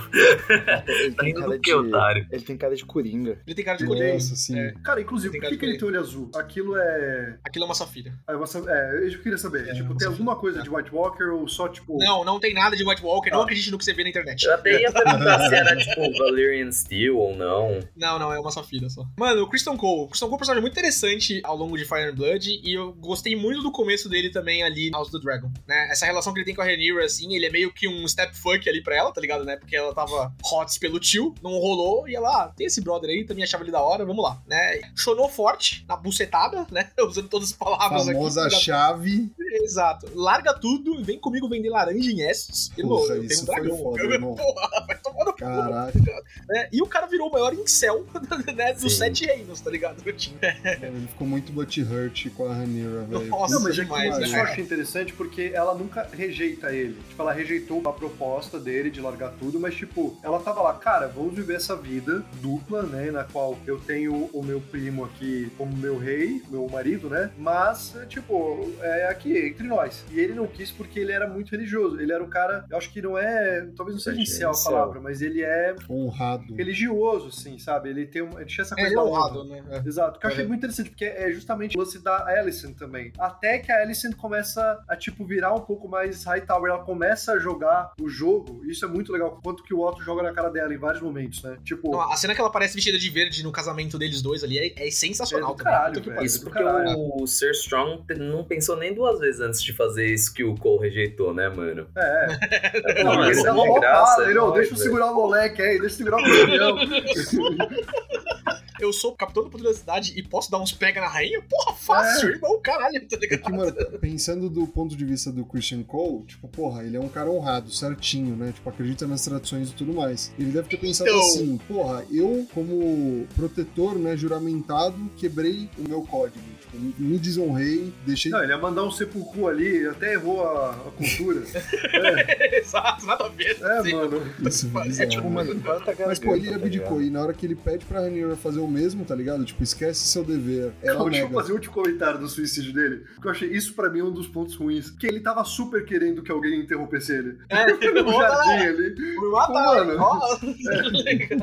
E tem uns negócios assim, idiota também, porque ele vai se matar no meio do bosque sagrado. E, É. tipo, não, não segue os velhos deuses, tá ligado? Tipo, ah, nada a ver. Eu já falo disso, pode continuar isso também. Não, que tipo, eu acho que é por isso que ele ficou tão sentido, porque, pô, ele abdicou. Quando ele pediu mesmo pra Rhaenyra, ela é, não quis. E desde então ele ficou nessa Isso acho foda, tipo, a Alicent, ela queria ter os prazeres, ela queria não ter se casado, ela queria pular a cerca, mas ela é muito certinha, entendeu? Então, ela tem esse ressentimento com a Regina. E o outro, ele passa a também ter essa rixa com o cara que tá vivendo a vida que ele poderia ter tido, e ele recusou porque ele é muito honrado. Então, é muito interessante isso, como a honra, ela criou esses antagonistas, sabe? Mano, ela criou o OnlyFans pra PES, né? Tipo, naquela época. Então, pariu. essa, eu acho legal essa derrocada dela. E ela começar a entrar mais no jogo, sabendo que tá entrando no jogo. Então ela, É, ela não. sempre era super honrada. Até que, Uhum. tipo, ela falou, tipo, mano, eu tô sendo ameaçada aqui, eu vou perder. E ela teve que começar a jogar. Achei Sim, foda. só que até nisso ela tem as reservas dela, tá ligado? Porque ela só mostra o pé. Mano, Não, é porque é o que o Larry curte lá, pô. É o que ele não tem, né, cara? Eu achei um discurso capacitista. Eu, tipo, mano, caralho. Mano, desculpa, isso é bem mais depravado do que, tipo, porque todo mundo, os caras ficam falando que a Rainier é uma whore e os caralhos, mas, tipo, velho, foi mal. Você botar seu pé pra fora pra um cara bater punheta na tua frente, mano, é muito pior Pô, do que se você... Roberto Carlos chegasse pra E a- você e falava, ei, tia, Fácil, fácil. Outro cara que não tem pé, né? Legal. Carlos é. Mas é, isso é muito foda, cara, porque assim, a Rhaenyra, ela tá buscando prazer pra ela. Ela não vai e faz essas depravações em busca da manipulação, que é justamente o que a Sim. Alicent tá fazendo. Exato. Exato. Mano, e essa cena é desconfortável, hein? Puta que pariu. A É. punhetinha ali du- dura uns 3 segundos a mais do que ela precisava, tá ligado? Eu Já Sim. tinha entendido. ele já tava desfocado, assim, só que mesmo desfocado tá me deixando chateado, velho. É, eu, eu fiquei muito incomodado com a logística daquilo tudo, porque ele não tira ele pra fora. Fica só um negocinho assim, entendeu? É. Eu fiquei tipo. Não, porque a série tem limites, tá ligado? Tipo, uma pênis ereto é outra coisa, né? Mas de fato, Ué, Pornhub, cara, é o que a gente falou no começo do episódio. Eu gostei muito do, do argumento do Steven. E é legal trazer até na cena que a, a Rhaenyra perde a virgindade do com Christian Cole, né? O, quando ele tá tirando o manto ali, ele olha pro manto branco, tá ligado? Ele bota em cima da mesa, né? Ele tem toda essa questão da honra. Eu acho que ele se contradiz um pouco, porque o Christian Cole, ele tem vários momentos ali do que ele tá, né, full cavaleiro, full matando todo mundo. Ele fala, ah, a gente pode matar o seu tio, não sei o que, blá blá. Quando eles estão na fogueira lá no aniversário do Aegon. Mas eu acho que isso faz parte das contradições que a série mesmo quer colocar. Calma, como é que é? Quando é que ele fala isso? Ele fala no, no episódio do aniversário do Aegon lá que eles estão caçando o viado branco. Ele, ele fala que vai matar alguém, não sei o que, por ela, tá ligado? É é assim, ele não é o Shining White Armor Knight, tá ligado? sim. Que ele diz que ele é, é exato. Mas eu, eu acho que isso faz parte das contradições da série, desse negócio de colocar todo mundo nesse patamar que não é nem preto nem branco, né? Esse cinza. E o Christian Cole é um deles. Agora, o que acontece com ele, a derrocada que ele dá, muito nesse que o Steven falou de- dele, esse ódio que ele tem dos Strong, né? Porque o Kazuo comentou de estar vivendo a vida que ele podia estar vivendo, né? Tipo, é, ele muda de pretos pra verdes, né? Assim, pá, né? Tipo, ele é o maior campeão do- dos verdes, né? Na segunda fase da série. Você tá dando spoiler já? Spoiler pra gente, viu? Ou não? Não, por quê? Porque você leu o livro, então o livro continua. Ele vai. Não, li, mas É porque- na série isso já acontece. Tipo, ele mudou dos pretos pro É, verde. mas ele não é o campeão. Porra, os verdes têm o, o maluco lá com um dragão de 138 anos. Maior campeão é não, em cara, questão de Kaori. mano a mano, Não. assim. É, assim, o, o Christian Cole é foda no combate. Mas ele tá derrota o, o Christian Não, Cole. o né? único que-. Ele, o Christian Cole Sim. ganha do Damon, tipo, o Christian É. Cole. Isso ainda vai ter um embate Não, de não, novo. o, o Caolho ele, ele derrota na espada. Sim, mas eles estão em treinamento ali. O Christian Ah, Cole não tá. Tipo, Sim, né? sim. Ele é um modelo real, assim. Ele não ia pegar, tá ligado? Mas o Christian Cole é foda no mano a mano. E, mano, a cena que ele mata o, o cara. Isso é idiota demais. Idiota demais. Mas. Você vai falar Pô, bem é uma disso. cena muito foda. A cena que ele mata o consorte do o Não, Joffrey A lá. ação foi idiota. Ele foi totalmente retardado. Mas a cena é boa. Não, é, tem toda a questão do- da dança que eles estão fazendo lá, tipo, a construção da cena realmente é muito boa. O Viserys olhando e não sabendo o que tá acontecendo, o, o Harry Strong pega a Rhaenyra como se ela fosse uma boneca de pano e bota ela no ombro, tá ligado? Ali que nasceu a paixãozinha, né, imagina, né, tipo, foi ali que bateu o santo, né? Mas, cara, as consequências dessa cena são muito idiotas. Muito Ah, não, idiotas. você tá falando. Ah, não, cara, eu, eu tô falando de cena Quando ele diferente. dá uma de Joker no, no É, cara. eu tô falando Ah. da cena que ele fala, senta aí. É, Ah, eu acho isso muito idiota também. Não, é Muito, muito idiota, a ação é totalmente estúpida, mas é um negócio que te pega de surpresa. E você vê, tipo, a primeira força que esse cara tem e como ele tá Uhum. putaço, entendeu? E, mano, todo mundo fica conivente pra caralho. Tipo, o Não, pessoal demais. cala a boca, eu achei muito foda. Você tá falando da cena do baile, não é? A cena do baile, é. A cena do baile, pra mim, ela começa os problemas com a série. Como o Casou falou ali no começo, é. Calma, deixa eu só fazer um disclaimer, que você tá devendo um vídeo pro TikTok. Desde Tô, mas por que eu tô devendo vídeo pro TikTok? Exato. Por que eu tô devendo vídeo pro TikTok? Por quê? Porque eu gosto muito do Fire and Blood, né? E eu gosto muito desse esquema narrativo, né? De você não saber exatamente o que acontece. Pra você ter uma noção, os relatos que o Septão que tá escrevendo isso, o Meister que tá escrevendo isso, eles se baseiam em três personagens diferentes. Dois Septões, um dos Septões que era verde e virou preto, porque foi ameaçado de não ser comido por um dragão. Acho que você não tá. Você sabe que são pretos e verdes, né, Não Caso? sei, mas eu não sei quem é o Septão que. Porque quem é o Septão? Quem é É, não, ele, ele não aparece. É, é, O Septão Septão é o, o padre lá. É o que usa um É. casaquinho, sabe? Tipo, um- Esses são os Meisters. O Septão é o que coroa o, o Aegon né, no, no Tá, Fosso dos Dragões. tudo bem. ah, Mas é os- enfim, é os tem- padres tem- de festa junina, o Nicasso. Exato, é o Padre Kelmo, o candidato padre. ele usa dois Meisters, dois Septões, não lembro agora direitinho. E o terceiro é um bobo da corte, um anão bobo da corte, ele chama Cogumelo, no qual ele fala, entre outras coisas, que ele participa de atos sexuais com o Daemon e a Renira, né? Mas é, o legal disso é que tem coisas que, Pode apesar ser do Cogumelo tem relatos absurdos, é. tipo dessa parte do, do relato sexual, por exemplo, tem coisa que o Cogumelo acerta, tá ligado? Então essa questão dessa trialidade quase entre qual relato você vai acreditar, traz muita riqueza pro livro, e nos primeiros episódios, pra mim, trazia muita riqueza na série. Tem uma cena no livro que é quando o herdeiro do Viserys morre, né, o, o herdeiro por um dia, né, que era o que eu ia fazer no vídeo do TikTok, inclusive, né, que ninguém sabe se o Daemon, ele tava triste ou feliz que o sobrinho dele morreu. Que é a cena do Ninguém bar. sabe. É a cena do bar, né? Que todo mundo lá falando pra ele, ah, discurso, discurso, discurso, você é herdeiro de novo, não sei o quê. O Damon levanta o copo e a cena corta. O que a gente sabe disso é o Otto contando, ó, teu irmão aí tava falando mal do teu filho morto, hein? Ó, e aí, e aí, caralho, vai deixar? Vai deixar? Essa dualidade é muito legal. É, mas ó, é- essa cena eu acho que se manteve, né? E não, essa cena se manteve. É o que eu falei. Sim. Tipo, nos primeiros episódios, pra mim, isso tava muito bom. Ah, inclusive, eu não sei se isso é uma parada que você vai falar, mas eu acho que seria tão melhor se a gente não tivesse visto a morte do rei. E aí o discurso da Alicent seria, tipo, Sim. a gente poderia ter a sementinha de. Dúvida. Isso é uma coisa que, mano, é que nem no Dark Knight quando ele levanta o copo e aparece a porra do Alfred. Corta antes. é verdade. É verdade, total verdade. Isso traz pra outra coisa que eu acho muito ruim e muito idiota, que é a profecia do Aegon Conquistador, que é só um jeito deles tentarem salvar a cagada que é o final de Game of Thrones. Mano, é que eles estão, exato, eles querem fazer um universo aí compartilhado, um universo cinematográfico de God. Ah, não tem o sonho Uma série do Jon do Snow, Song não. Fire. Isso não existe. E- Não Eles existe. é. nunca vão ser Shrek. O Martin fala que ele já tinha pensado nisso e que ele que deu essa ideia pra colocar na série. E que isso vai aparecer nos próximos livros. Mas é um retcon do caralho, né? Tipo, Sim, né? claro. Puta que eu pariu, né? Tipo, Ah, sim, tipo, do jeito que tá introduzido na série, eu só acho que tá muito distante. Até porque a gente sabe da distância toda. Então, tipo, é como se, sei lá, a gente estivesse discutindo sobre um meteoro que vai cair daqui a 150 anos. Aí, tipo, meio que você perde um pouco a sensação de urgência, entendeu? acho que não é nem, tipo, esse- essa questão da profecia traz alguns elementos que eu até gosto no decorrer da série. Tipo, no último episódio, quando o Daemon tá enforcando a Renira, ela percebe, cara, ele nunca te contou, nunca te contou sobre a profecia. Ele nunca te considerou herdeiro, tá ligado? E o Daemon percebe isso também, por isso que ele tá puto.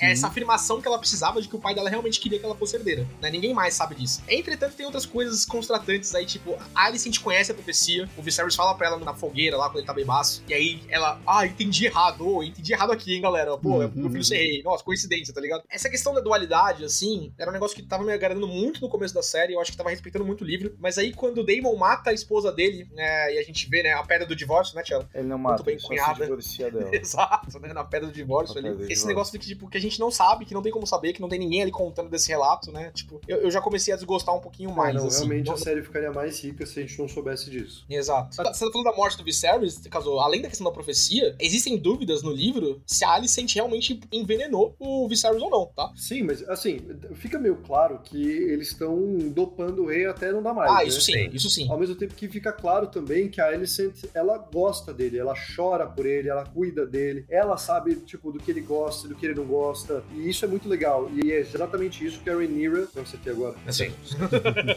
ela fala quando ela faz um brinde pra ela. E eu gosto como eles humanizam a Alicent. Agora, essa coisa do Daemon, ele ter matado ela, foi uma das coisas que eu fiquei suspeitando. Porque, apesar de eu ter lido o livro, você tinha me cantado essa bola de que havia essa coisa da dualidade. E aí eu fiquei pensando É. em cenas que elas poderiam ter sido omitidas pra melhorar a narrativa. Por exemplo, e isso é uma coisa que pra mim ficou um pouco confusa. Eles contratam o boy do maluco, que é o marido da Rhaenyra, pra forjar um assassinato. Aham. E ficou meio confuso, tipo, a logística toda dessa parada, precisava de uma testemunha, porque ele precisava, tipo, ter parecido que ele morreu, e aí ele foi viver a aventura dele, né? Isso não tá no livro, por exemplo. Eu, eu achei essa uma mudança bem-vinda, assim, porque no livro a gente só sabe que o, o Crow, né, que é o segundo boy, depois que o primeiro boy morre, o do Laenor, ele fala que ele matou ele numa discussão. E é só isso, tá ligado? Uhum. É, essa questão, assim, ela traz umas dúvidas ali pro resto da série, que eu não vou dar spoiler pra vocês, mas que eu achei legal. Assim, eu achei uma boa execução. Finalmente, uma das gays que, né, teve um final feliz. Porque toda gay morre na série de, do Martin, tá ligado? Então. Nem, nenhum personagem LGBT tem um final bom, assim, Hum, que o Lenor tem uma volta igual o Jojo, assim, tipo, com a mão na cara de lado, assim. Ai, I am Dio. Ah! Cara, Mas enfim, isso é uma das coisas da, da questão da dualidade ali, que eu achei essa cena esquisita, assim. Eu imaginei Ela- ela é que. É, Sim. ela é meio esquisita. E- Esse é um negócio, caso que eu não gosto também, porque no livro todo mundo fica tipo, porra, o Rhaenyra e o Daemon se juntaram pra matar o Laenor e poderem casar, tá ligado? E é o que os pais do Laenor acham, né? É o que o Corvus e a Rhaenys acham Na que série aconteceu. também. Na série também, exatamente, é isso que eu tô falando, é o que eles acham que aconteceu. Mas não matar a Rhaenyra ficar tipo, ah, não, eu gosto dele, não mata ele não, não sei o quê, é mais um jeito de suavizar a Rhaenyra e fazer ela ser a preferida do público, tá ligado? Sim. Sim. Tipo, é um negócio que enfraquece a dualidade entre quem você torcer, que eles fazem muito bem crescendo a Alicent, mas eles descem a Rhaenyra também pra você ter mais simpatia por ela. Entendi. Concordo, concordo. Principalmente quando ela é mais moleca, ela é mais filha da puta do que ela é depois que ela tem a. Ela é uma É adolescente, ela faz. Deus de adolescente, só Sim. que a diferença é que ela é rainha. Exato. Exato.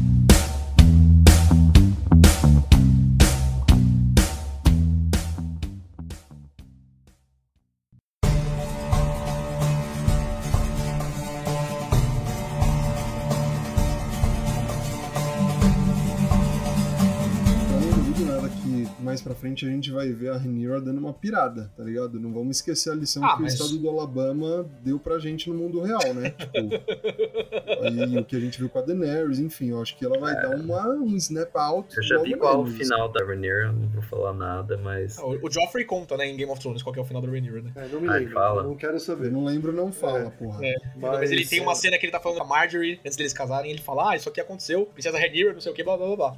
Não assistam a terceira não- temporada de Game of Thrones, vocês vão ter que saber. Mas- Não lembro e quero saber. Eu ia passar um pouco rápido pelo. Até já que vocês estão falando do episódio do Lenor, que é o episódio que tem a pior cena, que é aquela cena na noite que você não consegue ver porra nenhuma, com a galera transando Nossa, e o cara indo Por pegar que o dragão. fazer isso, mano? Não tem nem como Cara, defender isso. É o mesmo Sabe? diretor do episódio da Uhum. Batalha da Longa Noite da última temporada, tá Então, ligado? Isso eu- é uma escolha estilística do cara. Eu não tive tantos problemas pra ver. Não sei se é porque eu não vi. Você tem uma TV Nossa. que LED, né? É. Eu tenho uma TV OLED. Uma das piores filmagens à noite que eu já vi, velho.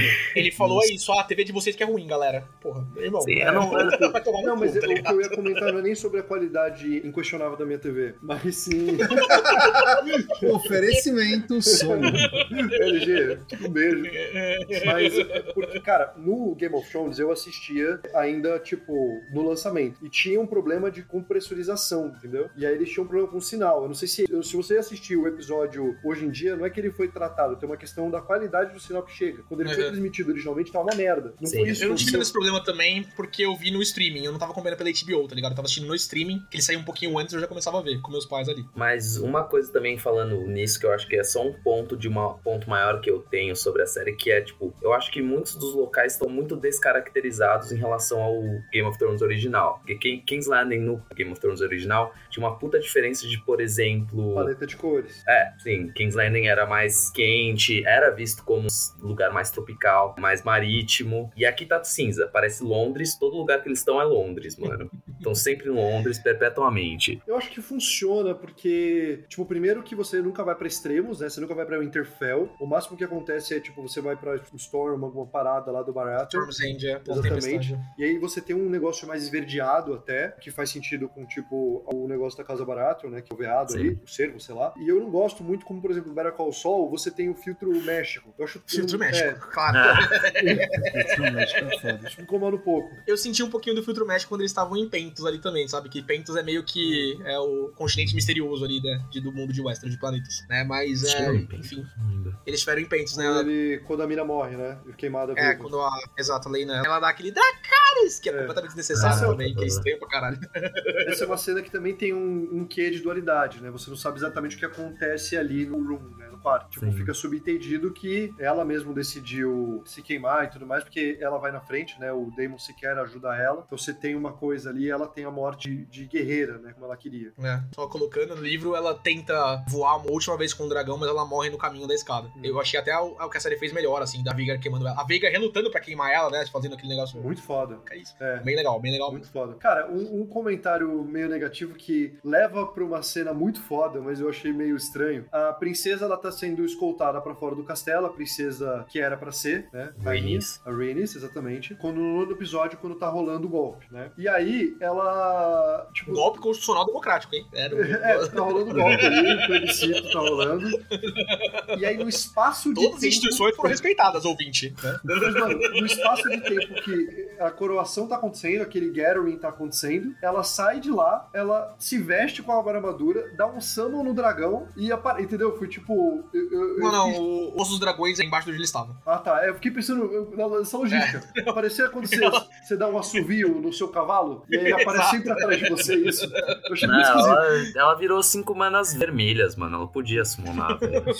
Mas que cena do caralho essa cena. Foi do A caralho. cena é muito boa, mas eu odeio essa cena. Eu, eu acho ela muito idiota. Muito, muito Porque idiota. ela não queima as pessoas, por quê? Não é só porque ela não queima as pessoas, é porque. Vocês sabem do meu ódio pela oitava temporada de Game of Thrones, mas a oitava temporada de Game of Thrones, ela não começou, ela não nasceu ruim, ela foi criada, né? A gente tem plots horríveis a partir daquela temporada, principalmente em Dorne e na Casa do Preto e Branco, que é onde a área treina. do céu, como é. Dorne é horroroso, né? Ah. É, e o que acontece com os personagens no final, a área matando o Rei da Noite, Não, ela virando um Wolverine assassino que se recupera do dia pra noite, tá ligado? Essas coisas começaram a ser plantadas sementinas na quinta temporada. E isso começa a me dar medo. Esse rolê da Rhaenys, e a série como um todo faz isso, a morte do Joffrey, do banquete do casamento da Rhaenyra com o Laenor, a parte da violência ali que tem também, é, do Daemon matando o irmão do Serpente Marinha na frente de todo mundo e não acontece Sim. nada com ele, o Daemon repetidamente sendo violento, assim, são coisas pro público ver e se manter interessado na próxima primeira temporada que é um pouquinho parada. Não, mas Porque é o início da guerra ali. Sim, a uma morte do, do serpente, eu acho que faz todo sentido. Porque ele tá. O rei avisou. Quem falar isso aqui novamente é a mais última traição. E você. Tipo, Vai perder a língua. Exatamente. decapitar o cara, decapitar um dos caras das casas mais poderosas de Westeros é outra Só coisa. que- Sem o rei mandar, tá Sim. ligado? E em relação também a isso, tem a primeira cena que eu acho que me mais deu desconforto nesse sentido, que é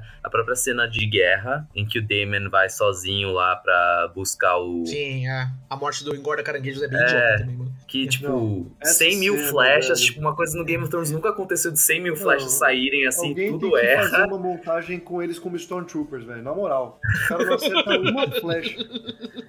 Não, e aí você fica todo tipo, nossa, vai ter a luta dele com o engorda caranguejo legal. E ele aparece com o cara cortado sem acontecer nada, tá ligado? É, podia ser um pouco mais estratégico. Tipo, é legal quando a batalha é mais estratégica. Tipo, ele podia ter se escondido pra não levar as flechadas. Algo assim, tipo, algo mínimo assim. Eles podiam ter, sei lá, os caras, eles podiam ter ido de barquinho, ele tá lá com a bandeira branca, aí os caras se aproximam, e aí ele faz o que ele faz. Se tivesse jogado umas bombinhas de fumaça, alguma coisa ali, qualquer coisa, o dragão manda água pra levantar vapor, pra tipo, É, não- pedir a visão. Eu também senti muita falta dessa gimmick, que é um negócio que, tipo, o Demolidor, na primeira temporada da Netflix, ele manipula o cenário ali, o barulho, e ele faz um Batman Arkham ali, stealth, muito foda. E isso é meio que esquecido em muitas cenas de sec... principalmente no The Batman. The Batman ele faz muito isso. Cara, o que pra mim me incomoda é que, tipo, naquela reunião que eles têm quando o Viserys manda carta falando que vai ajudar e o Daemon fica puto e resolve a guerra sozinho, o filho do Serpente Marinha, né, o Laenor fala, cara, a gente vai usar o nosso segundo dragão. Vocês estão há cinco anos em guerra e vocês lembraram que você tem outro dragão agora? Pior, a tua mãe tem dragão também. Você tem três dragões aí, tá ligado? Usa os três dragão, irmão. o que que tá acontecendo, É, sabe? verdade. Eu entendo deixar um dragão, pelo menos, defendendo ali a parada, mas realmente não usar dois. É que deu a entender É. que os dragões não eram suficientes, porque dentro da caverna ali eles eram autossuficientes e ficavam lá. Eles estavam sem linha de suprimento, porque é isso, né? Quando você fica muito tempo fazendo esses acampamentos ali, o cerco, né? Tipo, chega É. uma hora que também é ruim pra caralho pra quem tá fora, longe de casa. E Ah, não, beleza, mas tipo, isso, né? os caras estavam cercados também, tá ligado? Estavam cercados com dragões. Eles podiam ir e voltar com o dragão rapidão. Olha, galera, trouxe mantimentos. Tipo, Bicho, né, enfim, tem é, cogumelo pra caramba na caverna ali. deve ser isso. Sei lá, O cara é. tava até com escama gris ali, coitado. Não, é, foi uma guerra que foi resolvida muito rápido, muito estranho. Pra... Quanto eles estavam colocando pilha nessa guerra nos primeiros dois episódios, mano. Exato, né? No segundo episódio tem todo aquele rolê, o casal até comentou isso comigo, do cara aparecendo ali, tipo, ó, esse cara vai ser mal, hein? O encorda caranguejos ali. Sim. Ele aparece na última Não, cena do segundo episódio, tipo. pra caralho a moral dele. Ele tem um É. visual muito louco, inclusive. Acho que é o que você falou, Buga. Tem momentos que esses time skips eles são muito prejudiciais pra gente se envolver com os personagens da série. Tipo, vocês sentiram a morte da Lena? Sentiram a morte do Joffrey? Não. né? Tipo, porque eles são personagens que aparecem ali e morrem, tá ligado? É, tipo, você meio que tem que. Por exemplo, você sentiu a morte da filha do Joe no Last of Us? Sim. E você tem um, um- um tempo de tela dela muito pequeno. Mas você sofre. Mas você sente a morte dela justamente porque você passa pelo Joel depois, tá ligado? Tipo, tu- Não, toda a jornada que ele aquela construiu. cena, ela já é suficiente pra você, tipo, sentir alguma coisa. Porque você tem essa coisa dos arquétipos. Então, o Joffrey você sente porque você entende ali que você tinha um romance desses dois personagens. Então, eu É acho que tipo eles querem up, puxar empatia por conta disso, entendeu? O, o que eu senti falta, porque a cena do Joffrey morrendo, eu sinto que ela é competente. Você vê a- o Lenor sofrendo, você tem o nome? Lenor, né? Acertou. Sim. O que eu senti falta é o Damon, a gente não vê ele muito feliz. Eu queria ver ele feliz com aquela mulher, apesar dela reclamar, e aí a gente se sentiria mais, por tabela, entendeu? Uhum. Eu acho que ali eles Sim. pecaram. O livro fala bastante que eles se amam, inclusive. Cara, isso entra pra mim na questão que eu reclamei do Sir Criston matando o Joffrey, que eu reclamo o Daemon matando o Serpente Marinha, que eu reclamo da Rhaenys fazendo as coisas, né, que ela faz no nono episódio, saindo com o dragão no meio do, do Fosso dos Dragões ali, matando milhares de pessoas, tá ligado? As ações dos personagens não têm consequências. Não, se é, né? se é realeza, é formiga, mano. Foda-se. Repete essa última. ah, ela, ela deve ter pisoteado Ela uma mata galera. uma galera. É, exato. Mata uma galera, exatamente. Essa não era a minha guerra pra começar. Irmão, você acabou de matar milhares do povo. sim. Tá totalmente contra você agora. tá É que eu, eu entendo que ela falou desse negócio de não ser a minha guerra, porque ela matou, tipo, povoado, tá ligado? Ela matou camponeses ali. Se ela tivesse. Como assim? Ela começou a guerra ali, mano. Mas- tipo, é- Mas, essa cena tá ali pra chocar. É uma cena muito bem feita, com certeza. Mas ela tá ali pra, tipo, nossa, olha que mas, cena, mano, hein? se Caralho. ela tivesse tacado fogo ali, não ia ter guerra, ponto. Ela não tacou fogo e a Rhaenyra, ela ainda teve a opção de, tipo, evitar essa guerra. Sim, entendeu? ali sim. que eu acho que tá um pouco justificado. Eu entendo a sua reclamação da falta de consequência, do tipo, independentemente de ter guerra ou não, ela teria que ter o um, mínimo uma anistia, mas ela teria que ser acusada de um crime. E eu sei que Exato. ela meio que, tipo, não tá levando na contabilização, né? Não, não, ninguém, ninguém nunca vai falar É. disso. Da, da coisa da Missandra lá, do tipo. Quem sabe? Ah, eu consegui, eu escondi o Aegon. Daí você fica meio. Ah, é. mas Não, esse episódio, esse episódio 9 é muito idiota. É, muito. daí, até, tipo, ah- até a cena da rainha lá da Força dos Dragões é muito idiota. Vai queimar a arena tá- de luta lá dos moleques. Tá? Você tá tipo, tá. É, tipo, todo, o... todo rolê do Criston e do Aemond procurando o Aegon. Aquela cena da, na escadaria do Eric lutando com o Sir Criston é, é estranha, tá ligado? Tipo, esse episódio é meio ruim. Aquele- Fora a cena É, final eu, ali. eu achei ele ruim, porque eu gosto dessa coisa de você entender um pouco mais do. Porque, de novo, assim, a gente tem um time skips, a gente não vê eles crescendo. Então a Então, gente via o Aegon constantemente sendo esse cara que ele era mais é, bonachão, ele queria aproveitar os prazeres da vida. Então quando a gente começa a, tipo, retrilhar o, o- o passado dele, né, as, o- os coisas, os pontos que ele convive, você aprende mais sobre quem é essa figura, quem é esse rei. A investigação ali não me incomoda. Essa coisa dos bastardos, que é um ponto interessante e recorrente, da crueldade que você tem e do- dos prazeres dos camponeses também é interessante. Então, eu- a, a luta, eu acho ela meio esquisita, porque me gerou essa confusão que eu comentei, né? Do tipo, cara, por que, que você não Sim. ajudou o seu irmão? Você deixa ele batalhando? Essa parte é meio que um prenúncio que um vai apoiar É, um rei e o outro vai apoiar outro, tá ligado? É, Né? Tipo, foi o que eu é assumi também Na depois. hora ali não ficou claro, mas É, é, eu- é bem estranho. E o Aegon tá escondido ali ne- no, no septo, embaixo das velas ali, sabe? Tipo, é estranha essa cena. É esquisito. Mas, cara, a pior falta de consequência pra mim é o, Sir Criston é, matar o, o melhor amigo, né? Barra amante do rei consorte. Tentar cometer seppuku lá, como o Casal tava falando no começo, tá Concordo. ligado? E do quinto pro sexto episódio não tem explicação nenhuma do que que esse cara tá vivo, né? não tem Não mesmo, faria velho. nenhum sentido ele tá Sim. vivo. Não, ele desce o cacete naquele boinha. cara, ele vira Sim. gelatina e não dá pra entender por que, que ninguém segurou ele também, tá ligado? Exato, mano. É, né? Ninguém Tipo- quis se interessar porque duas pessoas se mataram na frente do rei e o cara é um- uma pessoa de confiança, né? Um cloak do rei. Tipo, porra, fica muito mal explicado. Eles podiam desenvolver um pouquinho só pra, sei lá, ele inventar uma desculpa. Ah, ele, sei lá, quis desonrar. Ele foi atacar o Daemon, tá ligado? Porque nessa É. hora o Daemon tá meio tentando pegar a Renira ali. Eu achei que essa seria a desculpa, né, Steven? Tipo, Perfeito. mas eles não falam nada no outro episódio, tá ligado? É, esse ficou um ponto solto aí. Tipo, eu entendo que retrata uma, né, um medieval, violência o tempo todo, mas mesmo assim podiam ter dado um- uma finalização melhor pra essa parada. É, eu concordo totalmente. Dracarys!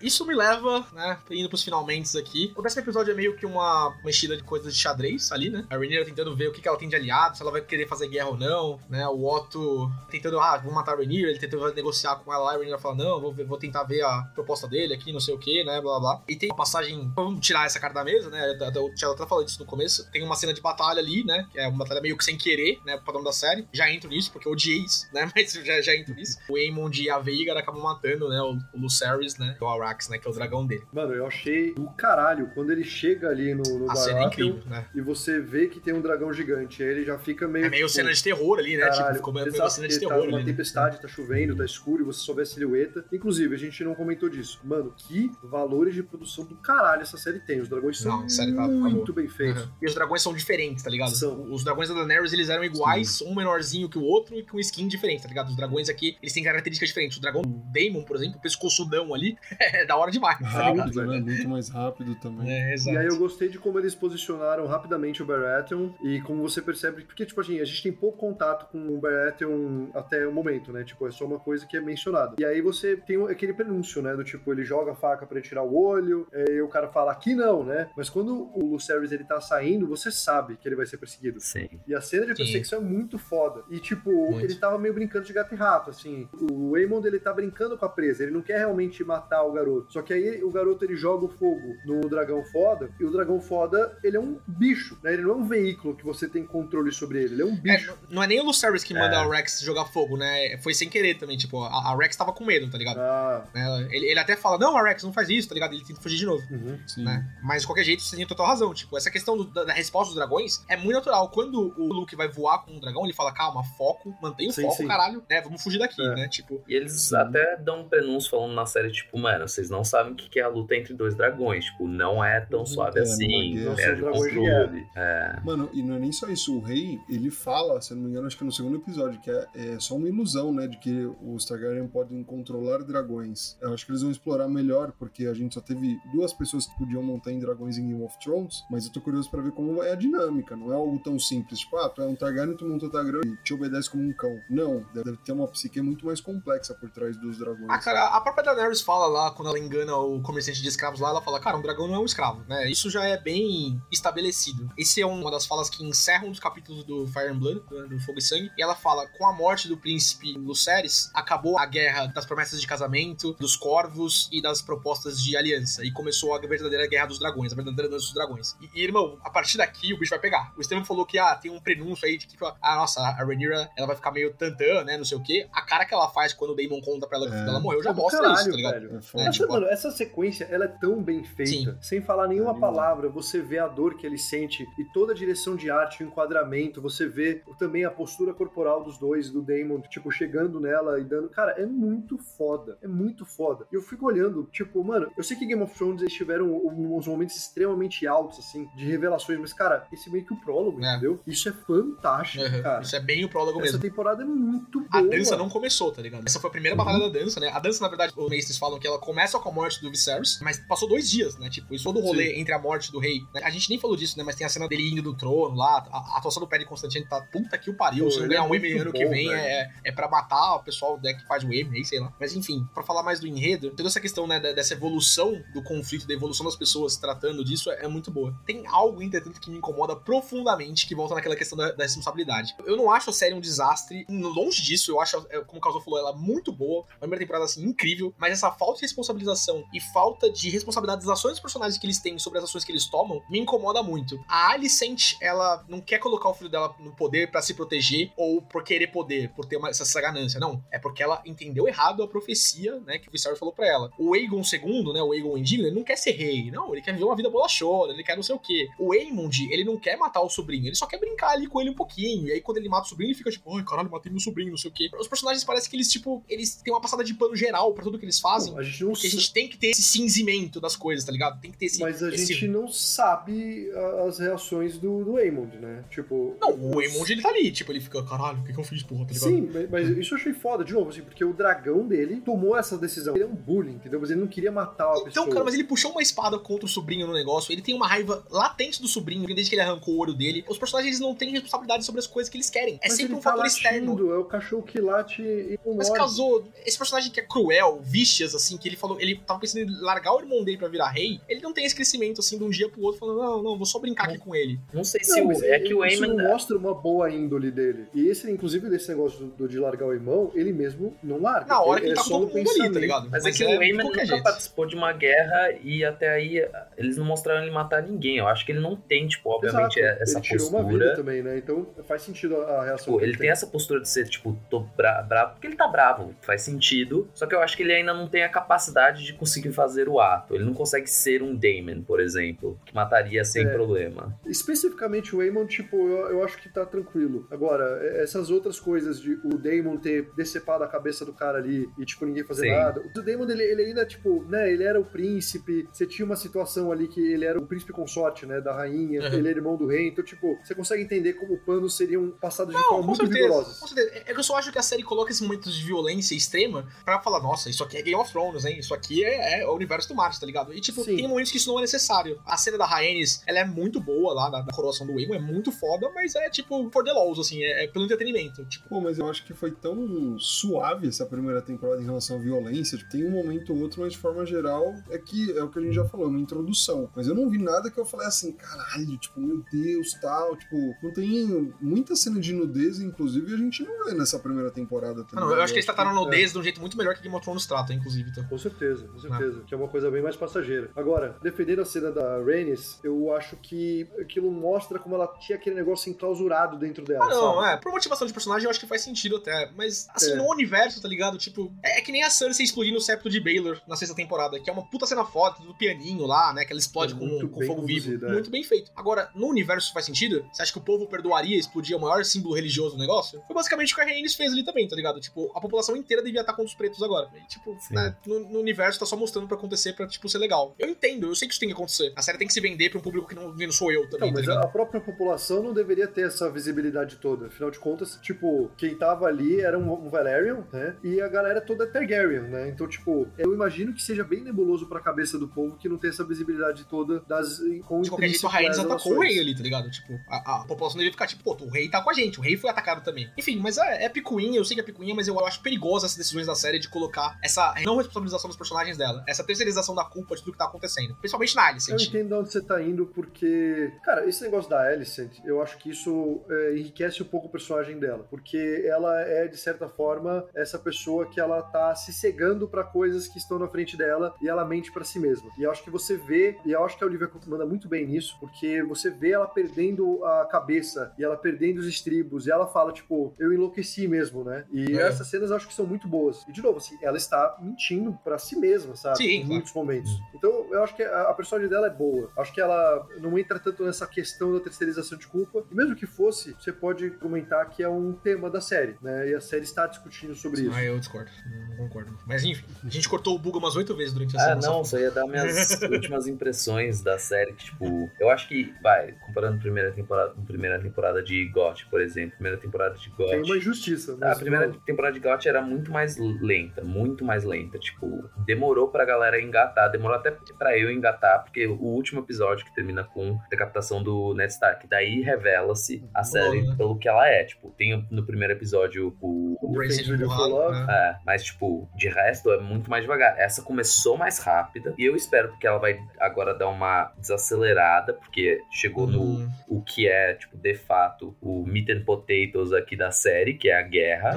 Eu espero que dê uma desacelerada, que dê mais uma construída em certas ações, porque agora a gente tá na guerra. É, se desacelerada não em tom, né? Time skip, Em time basicamente. skip, em conseguir, que nem o Góis tem um problema de, às vezes, ficar um pouco mais em algumas ações que tomou pra você sentir realmente que o que aconteceu e as consequências disso ter acontecido. É que eu acho que isso acaba sendo um mal do time skip, muitas Sim. vezes. A gente tem time skips depois de vários desses atos que são mais chocantes, mais hediondos. Então meio que pode ficar subentendido que você teve um aftermatch, a gente só não tem visibilidade dele. É que, cara, o único time skip que a gente não tem é a partir dos três últimos episódios. Assim, quando os filhos da Alicent estão mais velhos, já o Aegon já é o loiro lá, né? Como que ele tá. Os últimos personagens que a gente tem. E a série não vai ter mais time skips, né? Os produtores já Yes, falaram. Esses, Graças a Deus. esses são os atores que vão ficar com a gente até o final agora. É porque isso é um prólogo, né? É tipo Vinland Saga, vocês não viram, mas ouvinte Não sei se viu. vocês sabem disso, mas, tipo, a série não tinha os primeiros cinco episódios. Ela ia começar do funeral ali da Lena. Mas calma, foi gravado depois ou... Foi gravado depois. Não era a intenção da Caralho. série. As meninas, elas teriam lá. A menina que faz a Rhaenyra mais nova, que casou perfeitamente com o personagem, né? Ela é muito boa como Rhaenyra mais nova. Ela é muito boa. Ela foi um achado, assim, porque os caras queriam fazer meio que flashback flashbacks com elas, colocarem muita pouca coisa. Mas eles sentiram falta dessa contextualização. Então, a gente teve uma Uhum. temporada que, pra algumas pessoas, pode ser apressada. Ela poderia ter sido muito mais apressada, tá ligado? Eu acho que é um acerto Sim. colocar esses cinco primeiros episódios que eles Não, têm ali. eu não achei Sim. apressado, né? Eu entendo o desgosto por tanto time skip, eu entendo a confusão, mas eu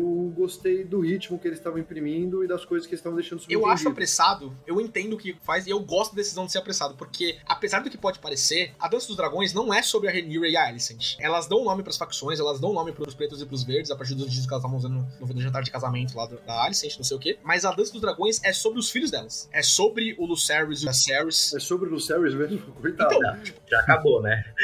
É, mas, mas a morte dele é o que faz a Rhaenyra ter sangue no olho daqui pra frente, tá ligado? Tipo, é o que a Sim. gente viu ela virando a cabeça no último episódio. É sobre o Aemond, muito sobre o Aemond. É sobre o Aegon também. É sobre os filhos dele, dele com a Raelena lá, a menina que ganhou previsões, né? Que não tinha isso no livro, mas que eu achei legal até. Ela meio que dá spoilers do que vai acontecer é, nos próximos episódios, tá ligado? Tipo, ela falou, ah, tem um monstro embaixo das tábuas, e é, é o dragão da Rhaenys. Você vai perder um olho pra ganhar um dragão, ela fala uma hora quando o Aemond tá falando, e ele perde um olho e ganha Veiga, né? Não sei o que. Achei isso legal. E em questão de tom do que o Buga tá falando, a gente vai dar uma desacelerada, eu imagino, né? Pelo menos do que eu sei do, que eu sei do livro, em tá mais com os personagens. Agora, cada episódio agora vai ser uma paulada, porque agora a guerra começa, tá ligado? E a história é sobre a guerra. A gente passou por esse prólogo aí, como o caso disse, pra chegar nesse momento. Eu espero que continuem com os momentos calmos, porque eu acho que eles são muito bons para a construção de personagem. E eu gostei, tipo, de vários momentos mais lentos, assim, de tipo, você vê a pólvora sendo colocada. Uhum. Porque o melhor exemplo de pólvora prestes a explodir é o rei. No primeiro episódio você vê que ele tem, tipo, uma ferida ali. Sim. Aí isso é um tema que é recorrente. É uma E Chekhov's gun, né? time Tipo, skip né? eu ficava, tipo, agora ele vai morrer. Agora vai ser. a gente vai descobrir que o rei morreu. O rei morreu. E ele só morre no final, né? E a eu questão do achei muito legal. envelhecimento que você falou várias vezes, Casou, enquanto o Christian Cole tá ali, né? Envelhecido o orçamento pro, Não, ele sugou todo o life energy do rei, velho. Ele é um vampirão. Perfeito.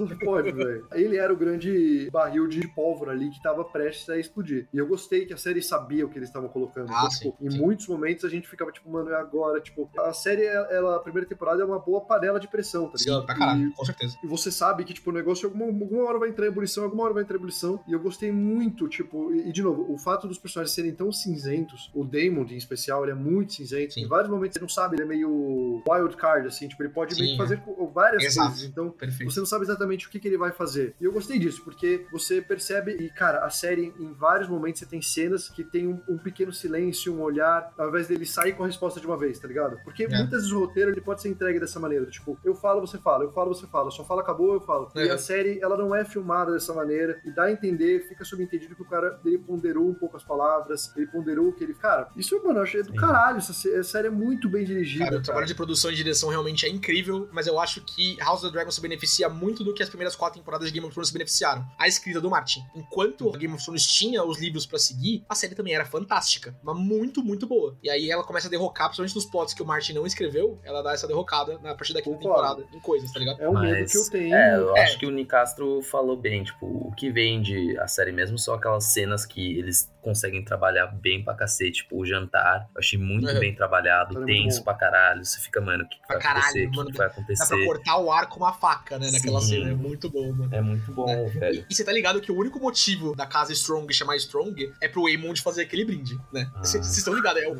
é o único motivo que o Martin colocou o nome dessa casa, tá ligado? Né? Uma, Que tipo, mais? Three Strong Nephews, tá ligado? Tipo, O foda, também, quando ele perde o olho, mano, É Muito bom. foda essa cena. é muito Caralho, foda. é muito voltando depois, tipo, Essa é aquele foda. bate-boca do cacete, chegando pra Alicent, mano, tentando dar uma facada na Rhaenyra, é muito bom, velho. São essas cenas, É assim, bom, que cara. são muito bem Sim. trabalhadas, velho, que vende Total. muita série pra mim. Tipo, cara, na moral, sim, eu teria que reassistir Game of Thrones, porque por conta dos momentos bombásticos, o casamento vermelho, a morte do Oberyn, cara, pra mim a morte do Oberyn foi a mais chocante de todas. Eu acho que Game of Thrones ele acaba marcando muito por conta disso, mas em termos de qualidade de produção e de condução de cena, e direção de arte e música, mano, a trilha sonora é desse mesmo. negócio, cara, é muito boa, É é boa muito boa. Porque a gente fala assim da escrita do Martin, mas assim, cara, HBO é foda pra cacete. Eu acho que os produtores eles são os grandes caras que eles fuderam a série. Ah, sim, eles né? queriam- É. A gente conversou sobre isso, Eles né? queriam fazer Star Wars, né? Era, era isso, cara. E essa série, eu acho que ela tem um mau agouro, porque a HBO, ela tomou no cu, né? A HBO, ela foi cyberpunk, entendeu? No sentido que, tipo, eles lançaram The Witcher 3, que foram as primeiras temporadas, e aí eles acharam que eles estavam com uma bola toda dali, Uhum. e eles cometeram esse puta erro, né? Lançaram o E- Cyberpunk, né? Que isso foi a quinta, oitava temporada. Que Exato. Exatamente. E eu acho que essa série, e tipo, mano, é dois anos até a próxima Essa temporada. série é o Edge Runners. Essa série é o Ed Runners, É. cara. Eles têm mais dois anos agora pra próxima temporada. Eu acho que eles não vão cometer o erro, porque, mano, essa série bateu novamente recorde de audiência. Sim. Tipo, a HBO lançou vários produtos, HBO Max, que era muito mais barato em termos de, tipo, acesso do que qualquer coisa da HBO. Mesmo assim, a a HBO não conseguia bater os números de GOT. Não consegue. Lançou Titans, lançou um monte de coisa ali, tipo, mano, eles não conseguem bater esses números. Lançou House of Dragon, bateu, tá ligado? Uhum. Tipo, mano, isso é uma galinha dos olhos inacreditável. Eu acho que eles não vão deixar a PT cair, assim como eu acho que a CD não deixa mais cair. É, vai entendeu? demorar dois anos pra próxima temporada. Tipo, vão trabalhar. Tanto que tem cinco séries em produção aí. Você gostou do Collins Valerian, o Serpente Marinha, Caso? Gostei, Aqueles seis anos que ele passa, que depois ele chega doente, vai ter uma série sobre isso, né? Ou Serpente Marinha, inclusive. Eu, Eu eu acho exagero já. Não né? faça uma coisa assim, tipo não, Star Wars que o Mandalorian deixou a gente todo animado, daí Boba Fett. É, acontece o que acontece. É, é que, Exato. gente, eu acho que. É que ninguém aqui viu Better Call Saul e Breaking Bad, mas eu vi Breaking Bad, assim como Eu todo vi. mundo daqui viu. E aí eu vi Você não Better viu Call Saul. Better Call Saul também? Cara, eu achei Better Call Saul fudido. E aí eu fui reassistir Breaking Bad. Com essa mesma coisa, tipo, caralho, vão ter que acontecer vários momentos, a morte do Gus, o outro falando I won. Esses momentos são do caralho. Só que assim, o momento a momento de Better Call Saul é melhor. Better Call Saul é muito, muito bem filmado. É Eu- é. incrível. Eu, é eu incrível. acho, a gente podia fazer um de Better. Call Saul no futuro, mas eu acho Better Call Saul até melhor que Breaking Bad. E eu, Eu amo também, Breaking cara. Bad. Eu acho Eu fantástico. também, Uma das eu acho que essa coisas. série tem um potencial de ser melhor que Game of Thrones, principalmente que Game of Thrones pedalou no final, que é uma coisa que Breaking Bad não fez. Então, mas a minha preocupação é não saber dessa informação que o Góis falou. Eu sabia que eles estavam querendo fazer uma série chamada Lua Sangrenta, alguma coisa assim, falando da eu não lenda dos White Walkers, como começou. tem umas séries que foram canceladas. Essa foi mano. cancelada. O que E tá aí em eu- produção agora é a Snow, Mano, que é a série moral, sequência do eu- Jon Snow, que Não. o próprio Kit Harington escreveu, né? Ai, Mano! velho. Cara, ser não tem zoado. porquê. É uma mitologia tão grande. Eles podiam, tipo, pô, a Casa do Dragão é uma parada legal porque agrega muito. Tipo assim, detalhe idiota, vai. A gente tá em Dragonstone e você vê que a mesa acende. Acende, né? é. Tinha um set. A Daenerys não recebeu o manual de instruções, né, Stephen? Não Ela não conseguia acender a mesa, né? Mas, mas, tá ligado? Tipo, é legal você complementar. É tipo o que Better Call Saul faz com Breaking Bad. Quando você faz um monte de vezes, a chance de você fazer merda é grande. E quando você faz histórias idiotas, tipo, o Serpente Marinha, seis anos no mar, irmão, foda-se, tá ligado? Tipo, pega uma É. parada, sei lá, os primeiros homens. Tipo, sabe? Friends com parada- Joey, a série. Sim, Esse é Snow, sim. mano. Esse é Snow total. É, hoje tudo é franquia, tá ligado? Acho que o Buga falando do Joey, né, depois de Friends, é perfeito. É a série do Jon Snow, tá ligado?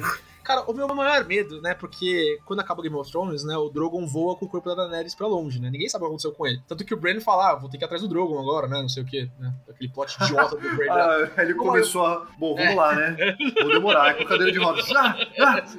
Meu maior medo é eles assustaria a Daenerys de algum jeito, sabe? Meu, maior medo é, é- é Deus, fazer não, alguma não, coisa. difícil. Mano, eu Ah, quero Estevam, desligar eu- isso aqui antes que alguém pegue essa ideia e comece a gravar. Cara, somehow Daenerys is back. É. Nossa,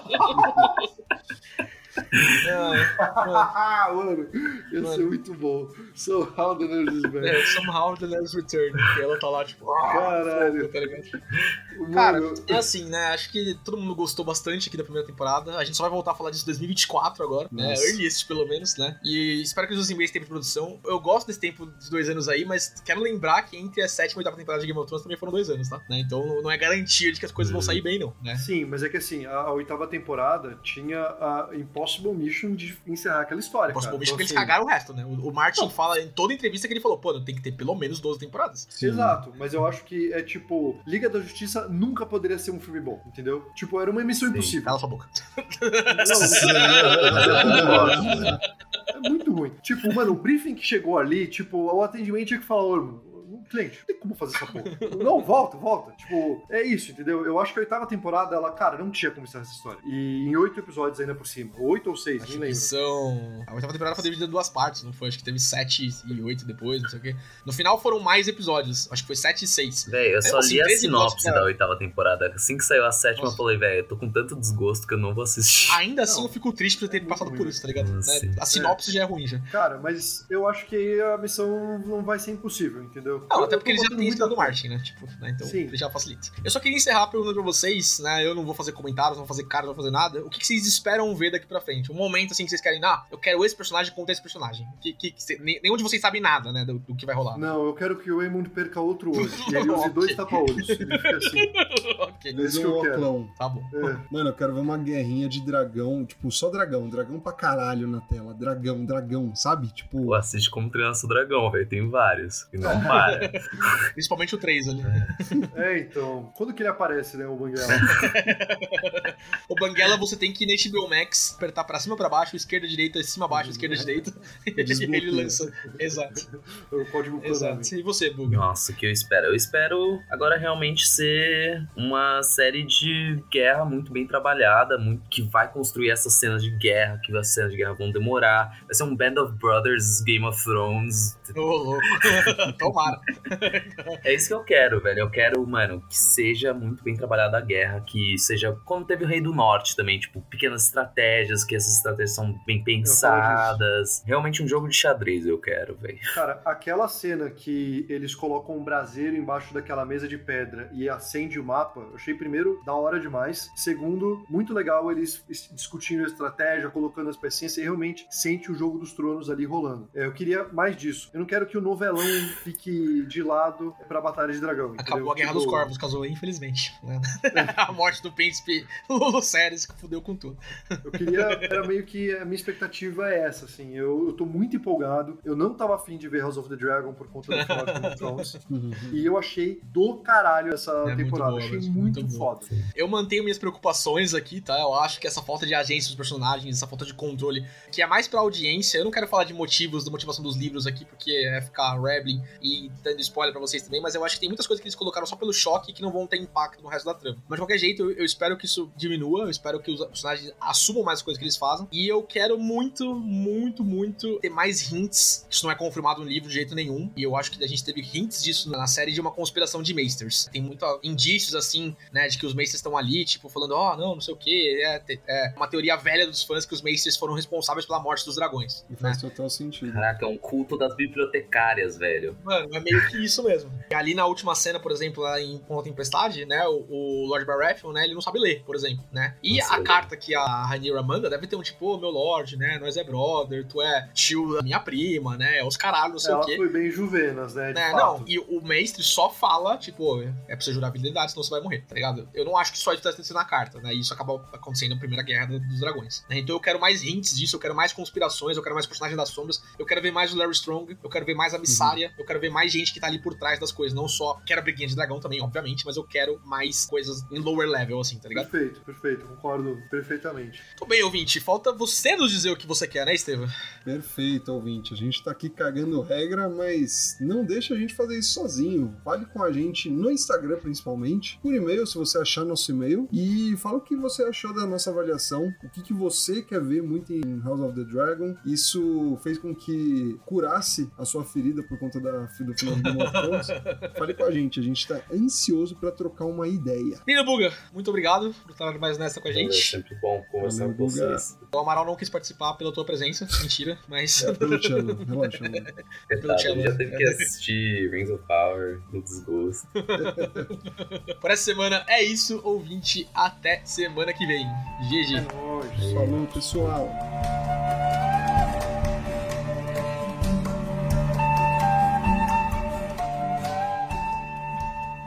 Você ouviu Rage Quit.